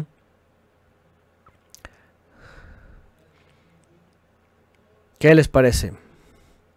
Dice por acá en Google refieren que data del evangelista eh, Billy Graham. Ah, entonces es muy nuevo. Es una herejía muy nueva entonces. Este Graham apenas, creo que todavía vive, no sé si ya se murió. Yo pensé que era de, algún... de antes todavía que tuviera... Ahora imagínense, es, es hasta nuevo. ¿Qué cosa? Están poniendo por acá, Hebreos 10:16, pone Sebastián, este es el pacto que haré con ellos después de aquellos días, dice el Eterno, pondré mis leyes en sus corazones y en sus mentes le escribiré. No dice que pondría a Jesús en el corazón. Por ejemplo, haz la oración del pecador, acepta a Jesús en tu corazón. Esa es una de las mentiras más grandes que ha y que sigue perdiendo a muchos. La oración del pecador debería ser debería ser como el hijo pródigo, he pecado contra el cielo y contra ti. Vuelvo a tus mandamientos para recibir tus mandamientos en mi mente y en tu corazón, no al no al chuchito. ¿Ah? Dice Gerardo, el masón Billy Graham. Además que ya se le sabe una historia, ¿verdad? De servidumbre al Papa, que es masón de alto grado y que se le saben un montón de cosas oscuras a ese famoso Billy Graham. El gran evangelista, ha sido el gran líder de toda la cristiandad en los últimos, yo no sé si 50 décadas, perdón, perdón 50 años, 5 décadas. Ya lo estoy mandando, ¿verdad? Casi a la eternidad, en las últimas, yo creo que cuatro décadas, ¿no? Creo que ha sido muy mencionado en las últimas cuatro, porque es un hombre como de noventa y tantos años, no se sabe cuántos años tiene, ¿verdad? Pero, pero sí ha estado muy presente, ha sido incluso, ha sido incluso consejero de presidentes en Estados Unidos, ¿eh? que han causado guerra, que han causado destrucción, que han causado asesinato, que han causado conspiración, que han causado eh, sitios a países centroamericanos, sudamericanos. ¿Mm? Buena pregunta de- del ingeniero Daniel. ¿El Eterno verá la intención de arrepentimiento de aquella persona que dentro de su ignorancia hace esa oración? La respuesta está en nosotros mismos. La respuesta está en nosotros mismos. Que el Eterno nos haya traído hasta acá a conocer realmente qué es pecado y qué es volver a Él, es eso. Porque yo creo que nosotros lo hicimos con toda la intención. Pero a lo mejor en algunos años nuestra vida seguía siendo igual. Ahora sí, les voy a decir, como dicen los evangélicos, hermanos, ¿cuántos años viste que tu vida era, igual? Sí, Así dicen, ¿no? Y todos, amén. ¿Cuántos años uno se dio cuenta que su vida era igual? Es la realidad. Pero yo creo que si hubo sinceridad y hubo verdadero interés, el Eterno nos fue llevando poco a poco hasta decirnos esto es pecado y esto es el nuevo pacto. Como puso ahí Sebastián, ¿verdad? No es pondré a Jesús en tu mente y a tu corazón. Pondré a mis leyes en tu mente y tu corazón. Yeshua el Mesías es el medio para que nos convirtamos al Padre y recibamos todo eso. Ya se murió, dicen por acá, en el 2018. Ah, ya murió, sí, bueno. Ahí está. Yo pensé que todavía seguía vivo porque todavía ahí, ¿verdad? En fin. Eh, y bueno, entonces para ya pasar de este punto, no es bíblico, no está enseñado, no lo enseñó el Mesías, no se define pecador, pecador es el que transgrede la Torah, el pecador debe de dejar su vida antigua para venir a la observancia de la Torah, no al domingo, no a la liturgia, no a la doctrina, no a los templos, eso sigue siendo igual. Por eso, y aquí va lo que he dicho antes, por eso Yeshua dijo, Yeshua dijo muy claro a los fariseos religiosos, ustedes van por mar y tierra, dicen haciendo conversos, pero cuando los convierten, los hacen dos veces merecedores del castigo eterno. Eso es la oración del pecador. Van convirtiendo gente para que en vez de volverla al Todopoderoso, la meten a la religión y los hacen de por sí pecadores del mundo y además religiosos. Dos veces, dos veces merecedores del fuego. ¿Se dan cuenta? Dos veces merecedores del fuego. Entonces, la realidad es esta, todas las personas que lleguen a ver esto, no se confíen de esto. Esto no les, esto no les da ninguna garantía de nada. Vamos, ni siquiera Pablo, que enseñó supuestamente esto, según algunos, ni siquiera él dijo que ya lo tenía todo. Él dijo, él dijo, no es que lo haya alcanzado, no es que ya lo tenga, prosigo a la meta. Ni siquiera Pablo había dicho, yo ya hice la oración del pecador, así que ya lo tengo todo, ya soy salvo, siempre salvo. No. No es que lo haya alcanzado. Prosigo a la meta, Pablo dijo. Imagínense nada más. Así que la realidad es de que cada creyente tiene que saber, número uno, que es pecar, transgresión a la instrucción, a los mandamientos. Y si quiere orar y si quiere entrar al reino, tiene que dejar su vida vieja para ser renovada en el Mesías. Ahí está. Siguiente punto. Negar una o más, uno o más dogmas, pierdes la salvación. Y bueno, a propósito, ¿verdad? De que si niegas la Trinidad y todo eso, la escritura no te dice esto. La escritura solamente dice, el que tiene al Hijo tiene al Padre. El que no tiene al Hijo no tiene al Padre. Punto. Sin embargo, en efecto, aquí hay algo importante. El que tiene al Hijo, le cree al Hijo lo que enseñó el Mesías, lo que sus emisarios enseñaron y lo que los profetas y la Torá enseñan. Es decir, nosotros, por cierto, el otro día, ¿verdad? Desde una ocasión, ahí el ingeniero Daniel le llegaba una pregunta sobre alguna persona que decía, bueno, a ver, si yo no guardo las festividades, entonces me pierdo, porque regularmente la mente cristiana es, es si no hago algo, entonces me voy a perder. Creen que se pierden por, ¿por qué? Porque les han dicho que si no guardan el domingo, que si dejan de congregarse, que si no creen en la Trinidad, que mil cosas se pierden, aunque hayan hecho la oración del pecador. ¿Cuál es la postura bíblica? Aquí no es de que si no guardas las festividades o que si no guardas la Torah te pierdes o no te pierdes. Aquí ni siquiera entra esto. ¿Mm? Aquí ni siquiera. ¿Por qué? Porque de entrada la salvación aquí no depende de que si guardas o no guardas. Aquí más bien lo que depende es en el momento que tú eres transformado, tu vida cambia, tu vida vieja cambia a una vida nueva y todo lo demás es añadido. O sea, las festividades, el Shabbat, la misericordia, la justicia, la educación, la moral, el respeto, la ayuda, la justicia, todo es parte del mismo paquete. Nadie cabalmente que de veras haya sido transformado espiritualmente dice, ay, este, yo ya voy a dejar el Shabbat, o voy a dejar las fiestas, o voy a dejar eh, la misericordia. No, o sea, no entra. No, no, no entra, no cabe la pregunta. Y si dejo de las fiestas me pierdo, no entra. No se pierde, número uno, porque no está perdido. De entrada no está perdido cuando está en la emuná. ¿Me entienden? ¿Cuál es la diferencia con el dogma? En el dogma, ahora depende de la iglesia en la que estés, porque hoy día difiere, ¿no? Pero el grueso de la población evangélica tienen dogmas ya preestablecidos que aunque hagas la oración del pecador, por ejemplo, si crees, eh, si, si no crees en la Trinidad, ya estás frito, dicen por ahí. Dice el ingeniero, podemos ser borrados del libro de la vida. Desde, desde Deuteronomio, desde la Torah, dice que el Eterno puede borrar del libro de la vida. Hasta Apocalipsis dice. Apocalipsis dice, aguas no sea que te borre del libro de la vida. ¿Se acuerdan? Y bueno, los que quieran agregar los textos ahí, está muy bueno. Porque el Eterno dice que sí puede borrar a las personas del libro de la vida. ¿Cómo, son, ¿Cómo pueden ser borradas? No por los dogmas que dejes de creer o no creer. Eres borrado del libro de la vida cuando reniegas del Mesías, cuando ya no crees en el Mesías. Cuando te aferras a los hombres, a un templo, a- a los servicios humanos, a los ministerios humanos, cuando te aferras ahí, ya perdiste.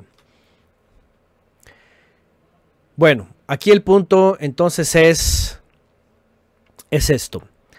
Negar uno o más dogmas, pierdes la salvación, dicen ellos. Quedas maldito. Y ahí puse una expresión, ¿verdad? En donde está como un pastor. Vamos a suponer, ¿verdad? Ya saben, ahí. Furioso, gritándole. Ahí pónganle el nombre que sea. Ahí pónganle el nombre que sea. ¿Por qué guardas el Shabbat? Estás maldito. ¿Por qué dejas la iglesia? Estás maldito. ¿Por qué dejas de creer en la Trinidad? Estás maldito. ¿Por qué dejas la Navidad? Estás maldito. ¿Por qué? Pónganle todos los dogmas que ustedes quieran. todos los que ustedes quieran ahí gritándole al joven que está maldito porque dejó de creer algo que fue dicho es cátedra por los obispos de Constantino, los padres de la iglesia, los obispos griegos o los, obispos latinos o lo que quieran. Es una actitud errada y esa es una doctrina. Así es, ingeniero, en Éxodo, desde Éxodo hasta Apocalipsis, no, y no solamente ahí, en los profetas también está dicho, ¿verdad? Hemos estudiado con los profetas, ¿verdad? Dice, si alguien, si el impío, dice, continúa con su impiedad, dice, queda fuera. Pero si el impío vuelve, entonces, dice, es restituido. Ah, sí, maldito queda si no diezmas, ¿verdad? Bajo maldición. Oh, este es de los textos que les súper encantan a los pastores, ¿verdad? Maldi ¿Cómo, cómo, cómo lo, lo leen de la Reina Valera? Maldito sois con maldición el que le roba a Dios. Y es que se sienten dioses, ¿verdad? Juniors. Jehová, eh, ¿cómo dice el, aquel apostolobo? Ahí lo puso mi esposa, ¿verdad? Los Jehová Juniors. Esta es una de las cosas más vergonzosas en estos sistemas. El amor a Mammon, el amor al dinero. Y que digan que si no diezma le robas a Dios y malditos sois con maldición.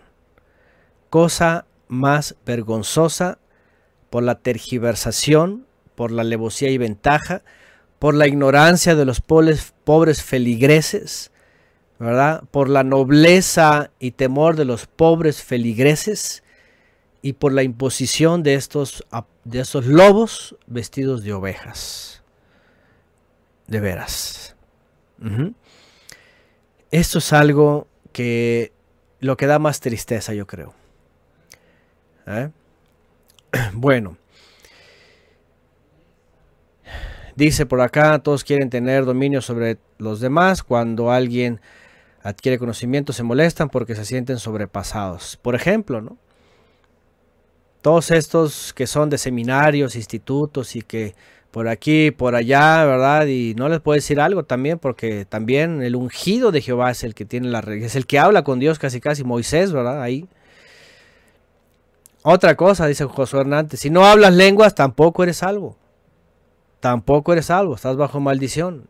Dice ahí que decían en su iglesia pentecostal.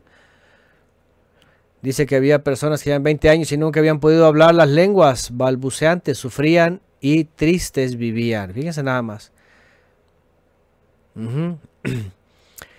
Jimena Arce pone exactamente Éxodo 32, 33. El Eterno respondió a Moisés, al que ha pecado contra mí, a ese lo borraré de mi libro. Miren, el Todopoderoso ah, es una de las cosas que la gente de veras no entiende.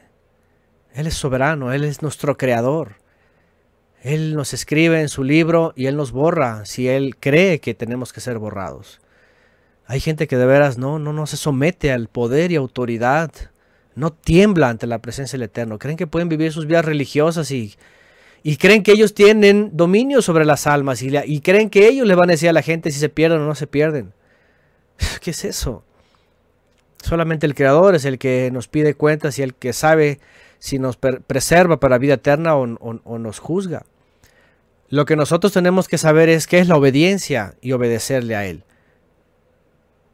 ¿Sí? Y la primera obediencia es en el Mesías y lo que Él enseñó. Y su instrucción. Lo demás será añadido.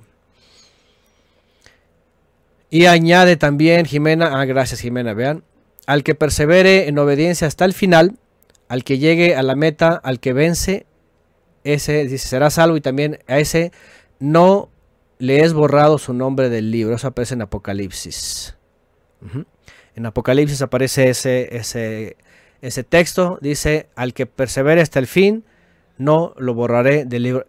Por, por- por lógica humana, el que no persevere va a ser borrado. Bueno, entonces esto es importante. ¿Sí? ellos te dicen que si niegas lo que ellos creen, lo que está establecido, entonces pierdes tu salvación, dicen ellos. Siguiente mentira dogmática cristiana. Uf, aquí está, no voy a meterme más, hay mucho que decir aquí, lo voy a hablar también en las mentiras judío-mesiánicas. Pero una de las mentiras más pronunciadas, más creídas, unos muy metidas ahorita que por el tema, ¿verdad? De la, del arrebatamiento y la tribulación y el anticristo y el tratado de paz, todo y que Donald Trump y que el Ciro de esta época y que los judíos y que su tierra y que están regresando y que todo esto que han estado escuchando, escúchenme bien, de la dispensación 6, que están en la dispensación de la gracia, que la ley ya pasó, que viene eh, la gran tribulación, porque después viene la sep. Todo esto es una mentira de mentiras. De entrada, los apóstoles, aunque toman una palabra, ¿verdad?, de Pablo en esta dispensación, esa es la traducción, pero error cuando ponen dispensación y cuando determinan dispensaciones, porque nunca se habla de dispensaciones. Está hablando de este tiempo en el que el Eterno había enviado a su Hijo para que enviara el perdón para todas las naciones también. Gracias Jimena. También añade Mateo 24:13 sobre el punto anterior. El que persevera hasta el fin ese será salvo. Por ende, el que no, no será salvo. Fácil. Bueno, este tema famoso de la sexta dispensación es una construcción judío-cristiana. Yo aquí puse, yo no sé si alcanzan a verlos, hemos visto ya esta gráfica, la pueden encontrar en internet, pueden encontrar muchas gráficas de estas. Y voy a usar rápidamente aquí mi, ¿verdad? Mi pizarra, ¿verdad? Porque quiero mencionar algunas cosas que estas personas dicen. Porque resulta, de las resultancias, dicen por ahí, que esta cosa azul que le llaman la gracia, la voy a poner en rojo para que se difiera aquí el color. Esta cosa azul, ¿verdad? Que le llaman gracia, es una de las mentiras más resonantes de estos últimos siglos. Dicen ellos, cuando vino la cruz, dicen ellos, no hay ley. Se acabó la ley. A ver, entonces ya podemos robar. Entonces ya podemos mentir. Entonces ya se puede en pecado sexual. Con razón los templos están llenos de eso. De fraude, de mentira. Hasta en el mesianismo. Ya ven, ya ven ese pastor, ¿verdad? Que ahorita ya está muy feliz. Y ya, ya otra vez empezaron a alabarlo a todos. Todos. Lo van a subir hasta los altares, al rato lo van a canonizar. Estuvo en prisión por defraudar a unos ancianos. Mucho, mucho pasión por la, ver- yo no sé, pasión, otra vez, pasión griego, ¿verdad? Emocionalismo. Pero estaba con el fraude ahí, con gente indefensa, etcétera. Bueno, ya saben de qué estoy hablando, pero aunque hablaba de Torah y todo eso, están arrastrando el sistema iglesiero. Dicen ellos, ya no hay ley. Ah, ah, pues si no hay ley, entonces, ¿qué? La zoofilia ya se permite. Ya se permite todos esos pecados. Se permite la mentira, el robo, el asesinato, el secuestro, todo. Ya se, entonces ya no. Ahora, la gracia, ¿qué es la gracia? Vive como quieras, licencia para pecar. De entrada, de entrada, de entrada, todo este sistema ya está, está totalmente corrompido. Es toda una mentira. ¿Verdad? Es toda una mentira. ¿Sí? Porque la gracia para ellos, ¿verdad? Es la cruz de Tamuz, es, dicen por acá, pasión por el robo, ¿verdad? Oye, le estaba yendo bastante bien. Todavía hay gente hasta que lo defiende, entonces espérame, las leyes en Estados Unidos no, no, no, no se lo pasan por el arco del triunfo, como dicen, ¿verdad? Las evidencias ahí está. Eso fraude, robó, mintió, engañó a su familia, engañó a los feligreses, engañó a todo el mundo y además estaba enriqueciéndose. Además que le tienen un super caserón a su familia y todo. Bueno, ya. La gracia, dicen ellos, puedes hacer y deshacer. Aquí alguien puso, Eh, Stifley. no sé qué significa eso en, inglés, bueno, pero ya hasta tiene apodo. ¿ah? Bueno, lo que voy es nada más rápido con esto, ¿verdad? Voy a entrar en detalles más adelante. Y hay toda una serie sobre quitando las mentiras dispensacionalistas judio-mesiánicas, como el rapto secreto, pretribulacionista, la gran tribulación, todo esto, hay una serie ahí completa. Mentira que el mundo cristiano se ha creído, que no hay ley y además que se está en la gracia y además, vean esto, vean esto, toda esta mentira, dicen ellos, contextos de todos lados, fuera de contexto, aquí estoy señalándolos, todos fuera de contexto. Mateo 24 ponen aquí, háganme el favor. Daniel 2.44 ponen aquí el reino, háganme el favor. Isaías por acá, Apocalipsis por acá, este ponen por todos lados textos fuera de contexto. Escuchen, escuchen toda la cristiandad. Si ha escuchado todo esto, olvídense de aquí.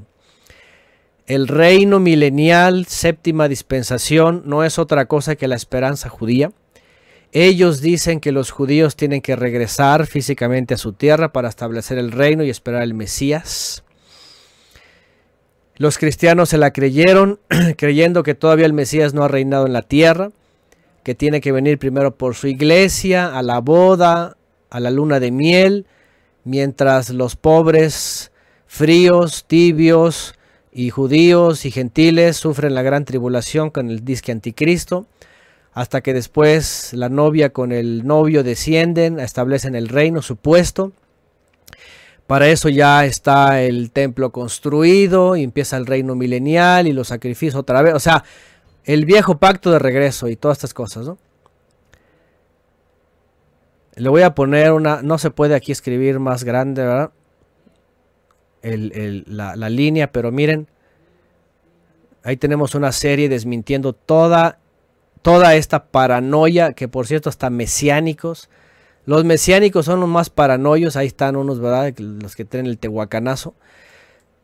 Esos que, esos que les dieron el tehuacanazo es la peor, el peor vómito dispensacionalista judío herético porque paranoia, el miedo y le deja y las montañas y guarda comida y que quién sabe qué. Ah, pero el tipo vive como rey.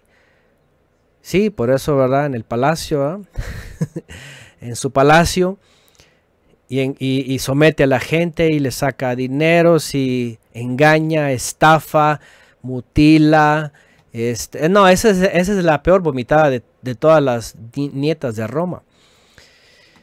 Tache a todo este engaño porque el Mesías dice que cuando Él regrese, dice Pablo también, su vida será la muerte en triunfo.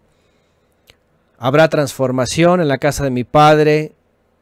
Hay muchas moradas, se acabó. No dice, no dice ningún lugar, viene el anticristo y viene la gran tribulación. Digo, hay una gran tribulación, pero fue en el año 70. Por cierto, hay un, hay un tema, ahí lo pueden escuchar. Hay un tema, ahí lo pueden escuchar. La mentira de la gran tribulación futura. La gran tribulación se dio en el año 70, está muy claro para ese pueblo. Pero todo lo demás es una construcción de textos por todos lados de el dispensacionalismo cristiano basado en el judaísmo, la esperanza judía. Que los judíos regresan, que y luego vienen los efraimitas que se unen a ellos, que el anticristo, que no sé qué, que la persecución y que los que tengan la Torá y que quién sabe qué y que pero que al final dicen ellos mil años de reino físico en donde el rey supuestamente reina. Dicen los judíos no ocupamos ningún rey porque va a resucitar David. Dicen otros, pues quién va a ser eh, rey porque va a resucitar David, Salomón, Saúl. Dicen otros, pues es Cristo reinando en el templo y todos los paganos y todos los judíos van a ir a, hacerle culto a Jerusalén y todos en el te- y todas esas herejía tras herejía. herejía tras herejía, mentira tras mentira. La sexta dispensación, que me perdonen todos y la han abrazado con todas sus fuerzas, es una mentira, es una tergiversación de Pablo, la palabra no tiene nada que ver con eso. Y además las otras dispensaciones y todo eso, una cosa es que sean hechos que ocurrieron, y otra cosa es de que tú digas aquí son dispensaciones y aquí pasó esto y aquí pasó lo otro, que la conciencia, que la promesa, que el gobierno, nada de eso. Esto ya son, ¿verdad? Este, composiciones humanas.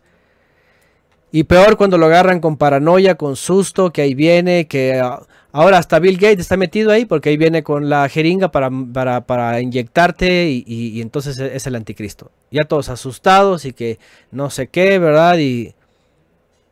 ¿Mm? Entonces, entonces, lo lamento decir, pero yo fui engañado, yo fui maestro de esto, yo enseñé esto, hasta que nos vimos en todas las contradicciones y todas las barbaridades dichas ahí, y, y tuvimos que ir otra vez a la escritura. ¿Mm? Así que, pues ahí está, tache a todo este sistema de, de la gracia, de la restauración de los judíos, un reino físico. Bueno, tanto eso que cuando dices esto, lo primero que niegas es al Mesías. Yeshua dijo, el reino de los cielos se ha acercado.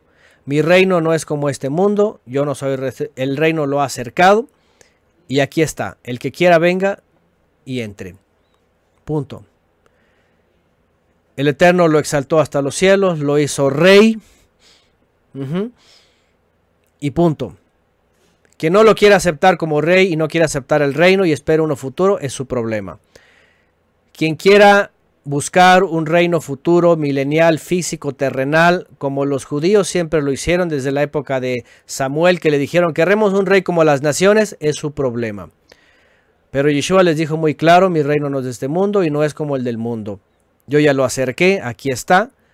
Tienen entrada por medio de mí y es volver al Eterno y ser fieles hasta el final. Punto. Ese es el reino del Eterno.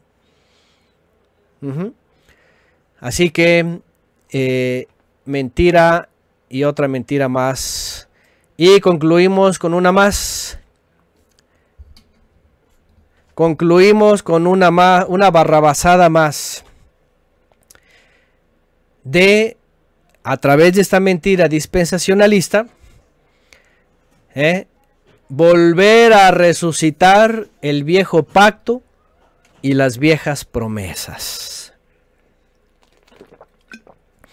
Aquí puse otra vez esa imagen, esa parte del dispensación. Y algunos, algunos que están metidos en la teoría, en la búsqueda, en lo mismo, ya saben, desde los cristianos dispensacionalistas, los gobiernos pro dispensacionalistas por sus consejeros pastores, los testigos de Jehová que dicen que va a estar en un paraíso terrenal, ahí abrazando a los leones y jugando con las serpientes. La alegoría la transforman en literalidad. Los que alucinan, ¿verdad? Hablando de un reinado milenial y todo eso. Los evangelistas, pastores, los judíos diciéndole a sus hijos, miren, es así va a ser el templo, ahí van a estar ustedes, los gentiles van a estar eh, eh, barriendo la, la caca de la, vaca de la vaca roja, los gentiles van a estar construyendo, limpiando los, los, los edificios, los gentiles, los paganos, todos los cristianos, todos van a estar haciendo los mandados, vamos a tener como mil no sé qué siervos por cada uno, ustedes van a estar ahí metidos en el templo, ustedes van a ser los que van a la orden. Los mesiánicos, ahí están, vean, eh, ¿verdad? Este, los Santa Clauses vestidos de judíos, lamentablemente engañando y engañando y engañando con cosas extrañas, diciendo tantas herejías mezcladas, dispensacionalistas, cristianas, son trinitarios también. Bueno, son trinitarios, dispensacionalistas, prosionistas, projudianos, y todos se unen a la misma vergüenza herética que supuestamente después de la sexta dispensación, fíjense nada más, fíjense nada más la barrabasada. Ya saben que barrabasada viene de Barrabás, ¿verdad? El, el- el- peor, aquel, ya saben. Bueno, disparatada. Viene la disparatada. Todo el efraimismo, mesianismo, cristianismo, todos estos ismos, judaísmo, todos se unen a la misma vergüenza. ¿Cuál? Que ya habiendo venido Yeshua, el Mesías, y traído el nuevo pacto y las mejores promesas celestiales, resulta que todos ellos, en los últimos 150 años, están diciendo que el viejo pacto, o sea, el templo con ministros levitas, ministros terrenales y sacrificios y las viejas promesas de la tierra, de regresar a la tierra, de reinar sobre la tierra y todo eso, van a volver. De veras. Y yo se los digo porque yo lo enseñé. Yo fui maestro de esto. ¿Verdad? Que el reino milenial, que el templo, que así, que vamos a lavarla, a, a barrer la caca de la vaca roja, que aunque sea eso, que yo iba a ser diseñador, ¿verdad? Y dibujante, que iba a estar ahí, ¿verdad? Este, haciendo diseños muy bonitos en el milenio, ¿verdad? Para, para el reino mesiánico y hacer un website exclusivo, ¿verdad? Del reino mesiánico y que también iba a ser yo editor de videos, ¿verdad? Del templo y todas estas barrabasadas en la cabeza que y estoy hablando, de verdad, le estoy hablando porque en aquella época del efraimismo nos íbamos a ir con un engañador, ¿verdad? Engañador que le salió todo mal, por supuesto. Se fue dos veces, fue un fracaso, tuvo que regresarse. Dice, si no vamos para allá, entonces Jerusalén viene acá. Vino y hizo una sinagoga aquí en, en allá en la península. Se metió en la jungla maya. ah, no más faltaba que lo fuera a hacer de forma piramidal, ¿verdad? Pero bueno. Dice, si no voy, pues que venga para acá. Y se trajo acá a la sinagoga y anda con la herejía, ¿verdad? De que está levantando el tabernáculo de David caído. Háganme el favor. Imagínense otra, otra de las herejías, ¿no? Yeshua fue el que levantó el tabernáculo de, David, de, David, que se había caído en el año 50. eh, Jacob lo explica, Pedro, Santiago y los apóstoles lo secundan. Fue él el que lo levantó, el, el verdadero servicio. Y hoy día andan con sus barrabasadas de que, de que van a preparar levitas, cantores y que van a levantar el tabernáculo y que el templo y que el milenio y todo eso. Que van a subir de la mano con los judíos, cantando la Hatikvah, ¿verdad? Cantan y lloran, dicen por acá, soy Efraín, pues obvio, con razón, la mentirota, sí. Esto es algo que expreso aquí en un punto. Hay cualquier cantidad de estudios, tanto los profetas, el Brit Hadashah, Apocalipsis, como temas varios, series, investigación, en donde detallo toda esta mentira, todo este error. Todo es anti-Yeshua, anti-bíblico, anti-Mesías. ¿Por qué? Porque Yeshua dijo que cuando Él regrese, todo ojo le verá. Es más, ni siquiera va a poner un pie en la tierra. Todo eso de, de Zacarías ya lo estudiaremos, ¿verdad? Y Malaquías y todas estas cosas que son símbolos. Eh, el Mesías solamente dice que va a enviar a sus mensajeros a los cuatro puntos cardinales para levantarnos y tan tan, adiós, se acabó. Unos para redención y otros se quedan a, la perdición, al fuego. En la casa de mi padre hay muchas moradas. Allá está el reino, allá está, allá va a estar, allá está todo. Pero todos estos mentirosos, lamentablemente, desde aquel que está con corbata hasta el que está acá abajo, ¿verdad? Según judío, es, es- tiene más nopal mexicano y más nada que, que todo, ¿verdad? Además judaizante, además mutilador, además engañador, además enriqueciéndose, etcétera, etcétera. Todos estos, desde un lado hasta el otro, aunque traigan a Yeshua, al Jesús, al Yahshua, al Yahweh Yahshua, al, al Cristo, al Yahshua, al, al Jehová, lo que sea en la boca, si están enseñando esto, están contradiciendo al Mesías y el nuevo pacto y las nuevas promesas. El nuevo pacto solamente se queda en la sangre del Mesías, perfecta, para encontrar la salvación. Y la nueva promesa es, en la casa del Padre hay moradas, ahí habitaremos, los lugares celestiales. Pero todos estos, con un montón de gente más, siguen abogando para que el viejo pacto vuelva en un futuro reino milenial con templo y, levitas y las viejas promesas de la tierra y todo eso regresen. ¿Se dan cuenta? Entonces, yo lo siento mucho, pero eh, tenemos que ser cuidadosos y cautelosos. Ahora, esto a lo mejor a algunos les va por primera vez, les está cayendo, ¿verdad? Como agua fría, no sé. Sí, yo lo sé, yo estuve 23 años metido en eso. Era lo único que sabíamos, era lo único que escuchábamos, ¿verdad? Pero ya los últimos 14, 15 años, eh, pues hemos, nos hemos acercado a la palabra, el Padre nos ha hecho ver eh, qué es el nuevo pacto, qué es las nuevas promesas, como dice la carta a los hebreos, qué es permanecer, qué es servir. Aquí vean, aquí está, aquí está la esperanza de todos los templarios. Y no me refiero a aquel movimiento de la Edad Media, me refiero a todos los que van a los templos. Finalmente están abogando por un templo. Así que aquí entra todo eso del hermano mayor, que regresar, que los judíos, que aquí, aquí por allá. No quiero meterme más puntos de esos porque los voy a hablar aquí. Los voy a hablar en el próximo, en la próxima entrega, cosas que vienen del judaísmo directamente. Por ahora cerramos aquí con este punto número 14. Volver a traer el viejo pacto y las viejas promesas. Error antibíblico. Todo lo que ve que el milenio, que el futuro, que el milenio, que la tribulación, todo eso, todo, todo, todo es una herejía. Y no importa que les digan que dicen Yehoshua o Yahwehshua o Yahshua o Jehová o no importa que les digan que tienen el nombre o que son efraimitas o que tienen la barba más larga o que verdad alucinan o no alucinan, no importa el nombre y apellido. Esto es contradecir el nuevo pacto y las mejores promesas al Mesías, a los apóstoles y a toda la Biblia.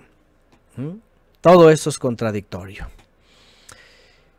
Así que, eh, si alguien quiere saber, por supuesto, sobre el milenio, que Apocalipsis es un libro totalmente simbólico, ahí no van a encontrar milenio, ahí van a encontrar mil años, no el milenio, no la escatología dispensacionalista de el milenio, sino los mil años. Pues ahí tenemos un comentario de visiones, ahí lo pueden escuchar, dos, uno verso a verso. Pero bueno, lamentablemente esto es otra mentira dogmática, cristiana, mesiánica, efraimita, que se cree como si fuera verdad.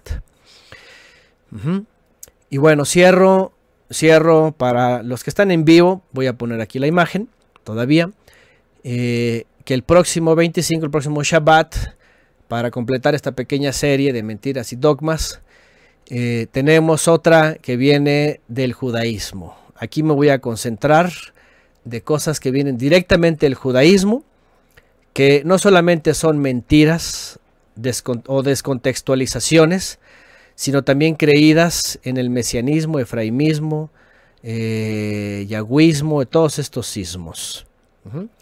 Entonces se va a quedar para la próxima. No es el rating, son las almas. El combo.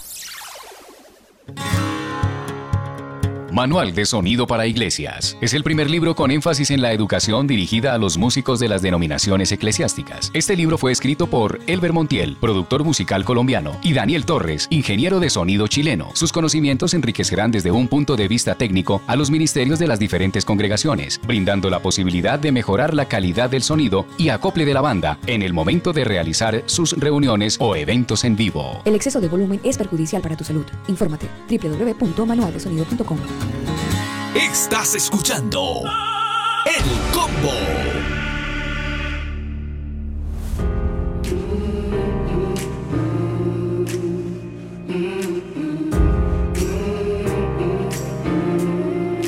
Si usted ha llegado hasta aquí, probablemente ya tiene muchas preguntas o muchas respuestas o muchas dudas. Bueno, ¿qué tal el programa el día de hoy, ingeniero? Cuente. Excelente, excelente programa, Alba. Muy, muy interesante. Y bueno, hay muchas cosas que se- definitivamente hemos aprendido casi que por herencia, ¿no?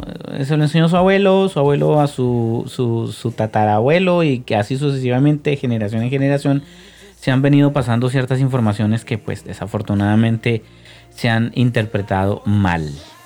Sí, señor. Aquí el objetivo y la idea es que usted, eh, bueno, pueda pedir a, nuestro Señor el Eterno, pues, claridad. eh, si usted puede llevar a cabo esta misma investigación, ya Antonio nos dejaba detalles muy claros de dónde él había encontrado esta información. Si usted tomó atenta nota, pues probablemente también pueda hacer su investigación eh, y de alguna manera pueda ampliar también el conocimiento.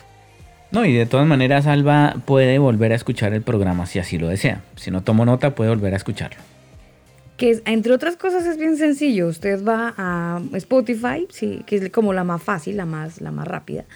Pero también tiene Google Podcast, Apple Podcast y sé que hay otra cantidad de aplicaciones, Daniel. De hecho, si usted va a www.elcombo.com, se va a topar en la parte de abajo con una serie de reproductores que le van a ayudar a tener no solo tres, sino como 10, sino más opciones para escuchar el programa dentro de un reproductor que no necesariamente sea el que ya les hemos mencionado. Sí, hay, varias opciones, Alba, y eh, puede escucharlo. Mire, estamos en Evox, estamos en Mixcloud, estamos en Overcast, Breaker, iTuner, iHeartRadio, Lightning Notes, Spreaker, Apple Podcast, Google Podcast, Spotify. Y bueno, si usted cree que le es más fácil ir a la página, bueno, vaya al combo.com, pincha el link que se llama podcast y ahí va a tener todas las opciones que le hemos ya mencionado.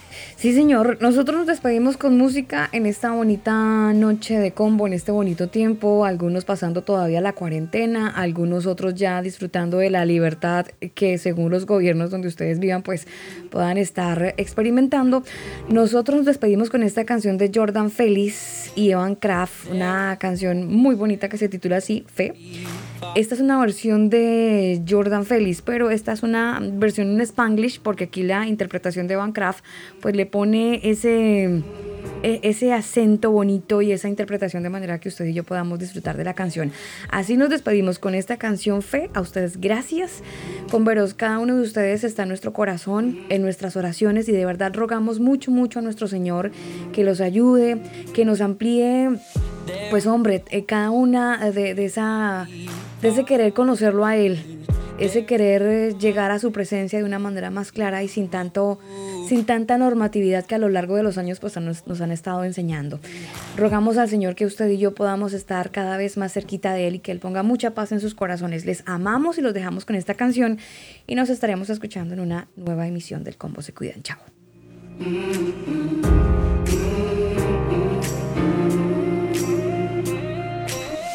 There is no ocean that can't be parted. There is no mountain that can't be moved. I know there's help for the heavy hearted. The weak will find their strength renewed. You just gotta have faith. Mm, you just gotta have faith. It's light for the shadow, for all your tomorrow.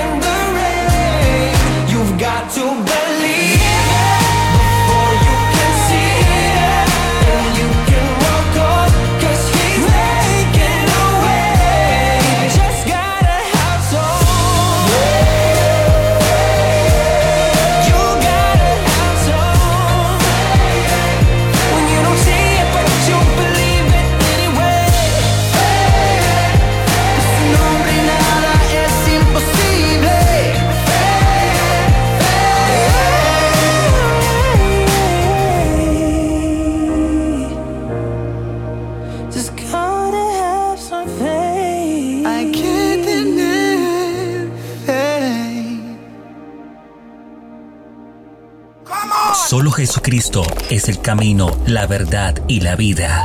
Si te cuentan otra cosa, te están desinformando. El combo. No es el rating, son las almas. El combo. Este programa no contiene mensajes de violencia. Las situaciones, nombres, personas y lugares descritos en este programa son producto de la ficción. Cualquier parecido con la realidad es pura coincidencia. El combo.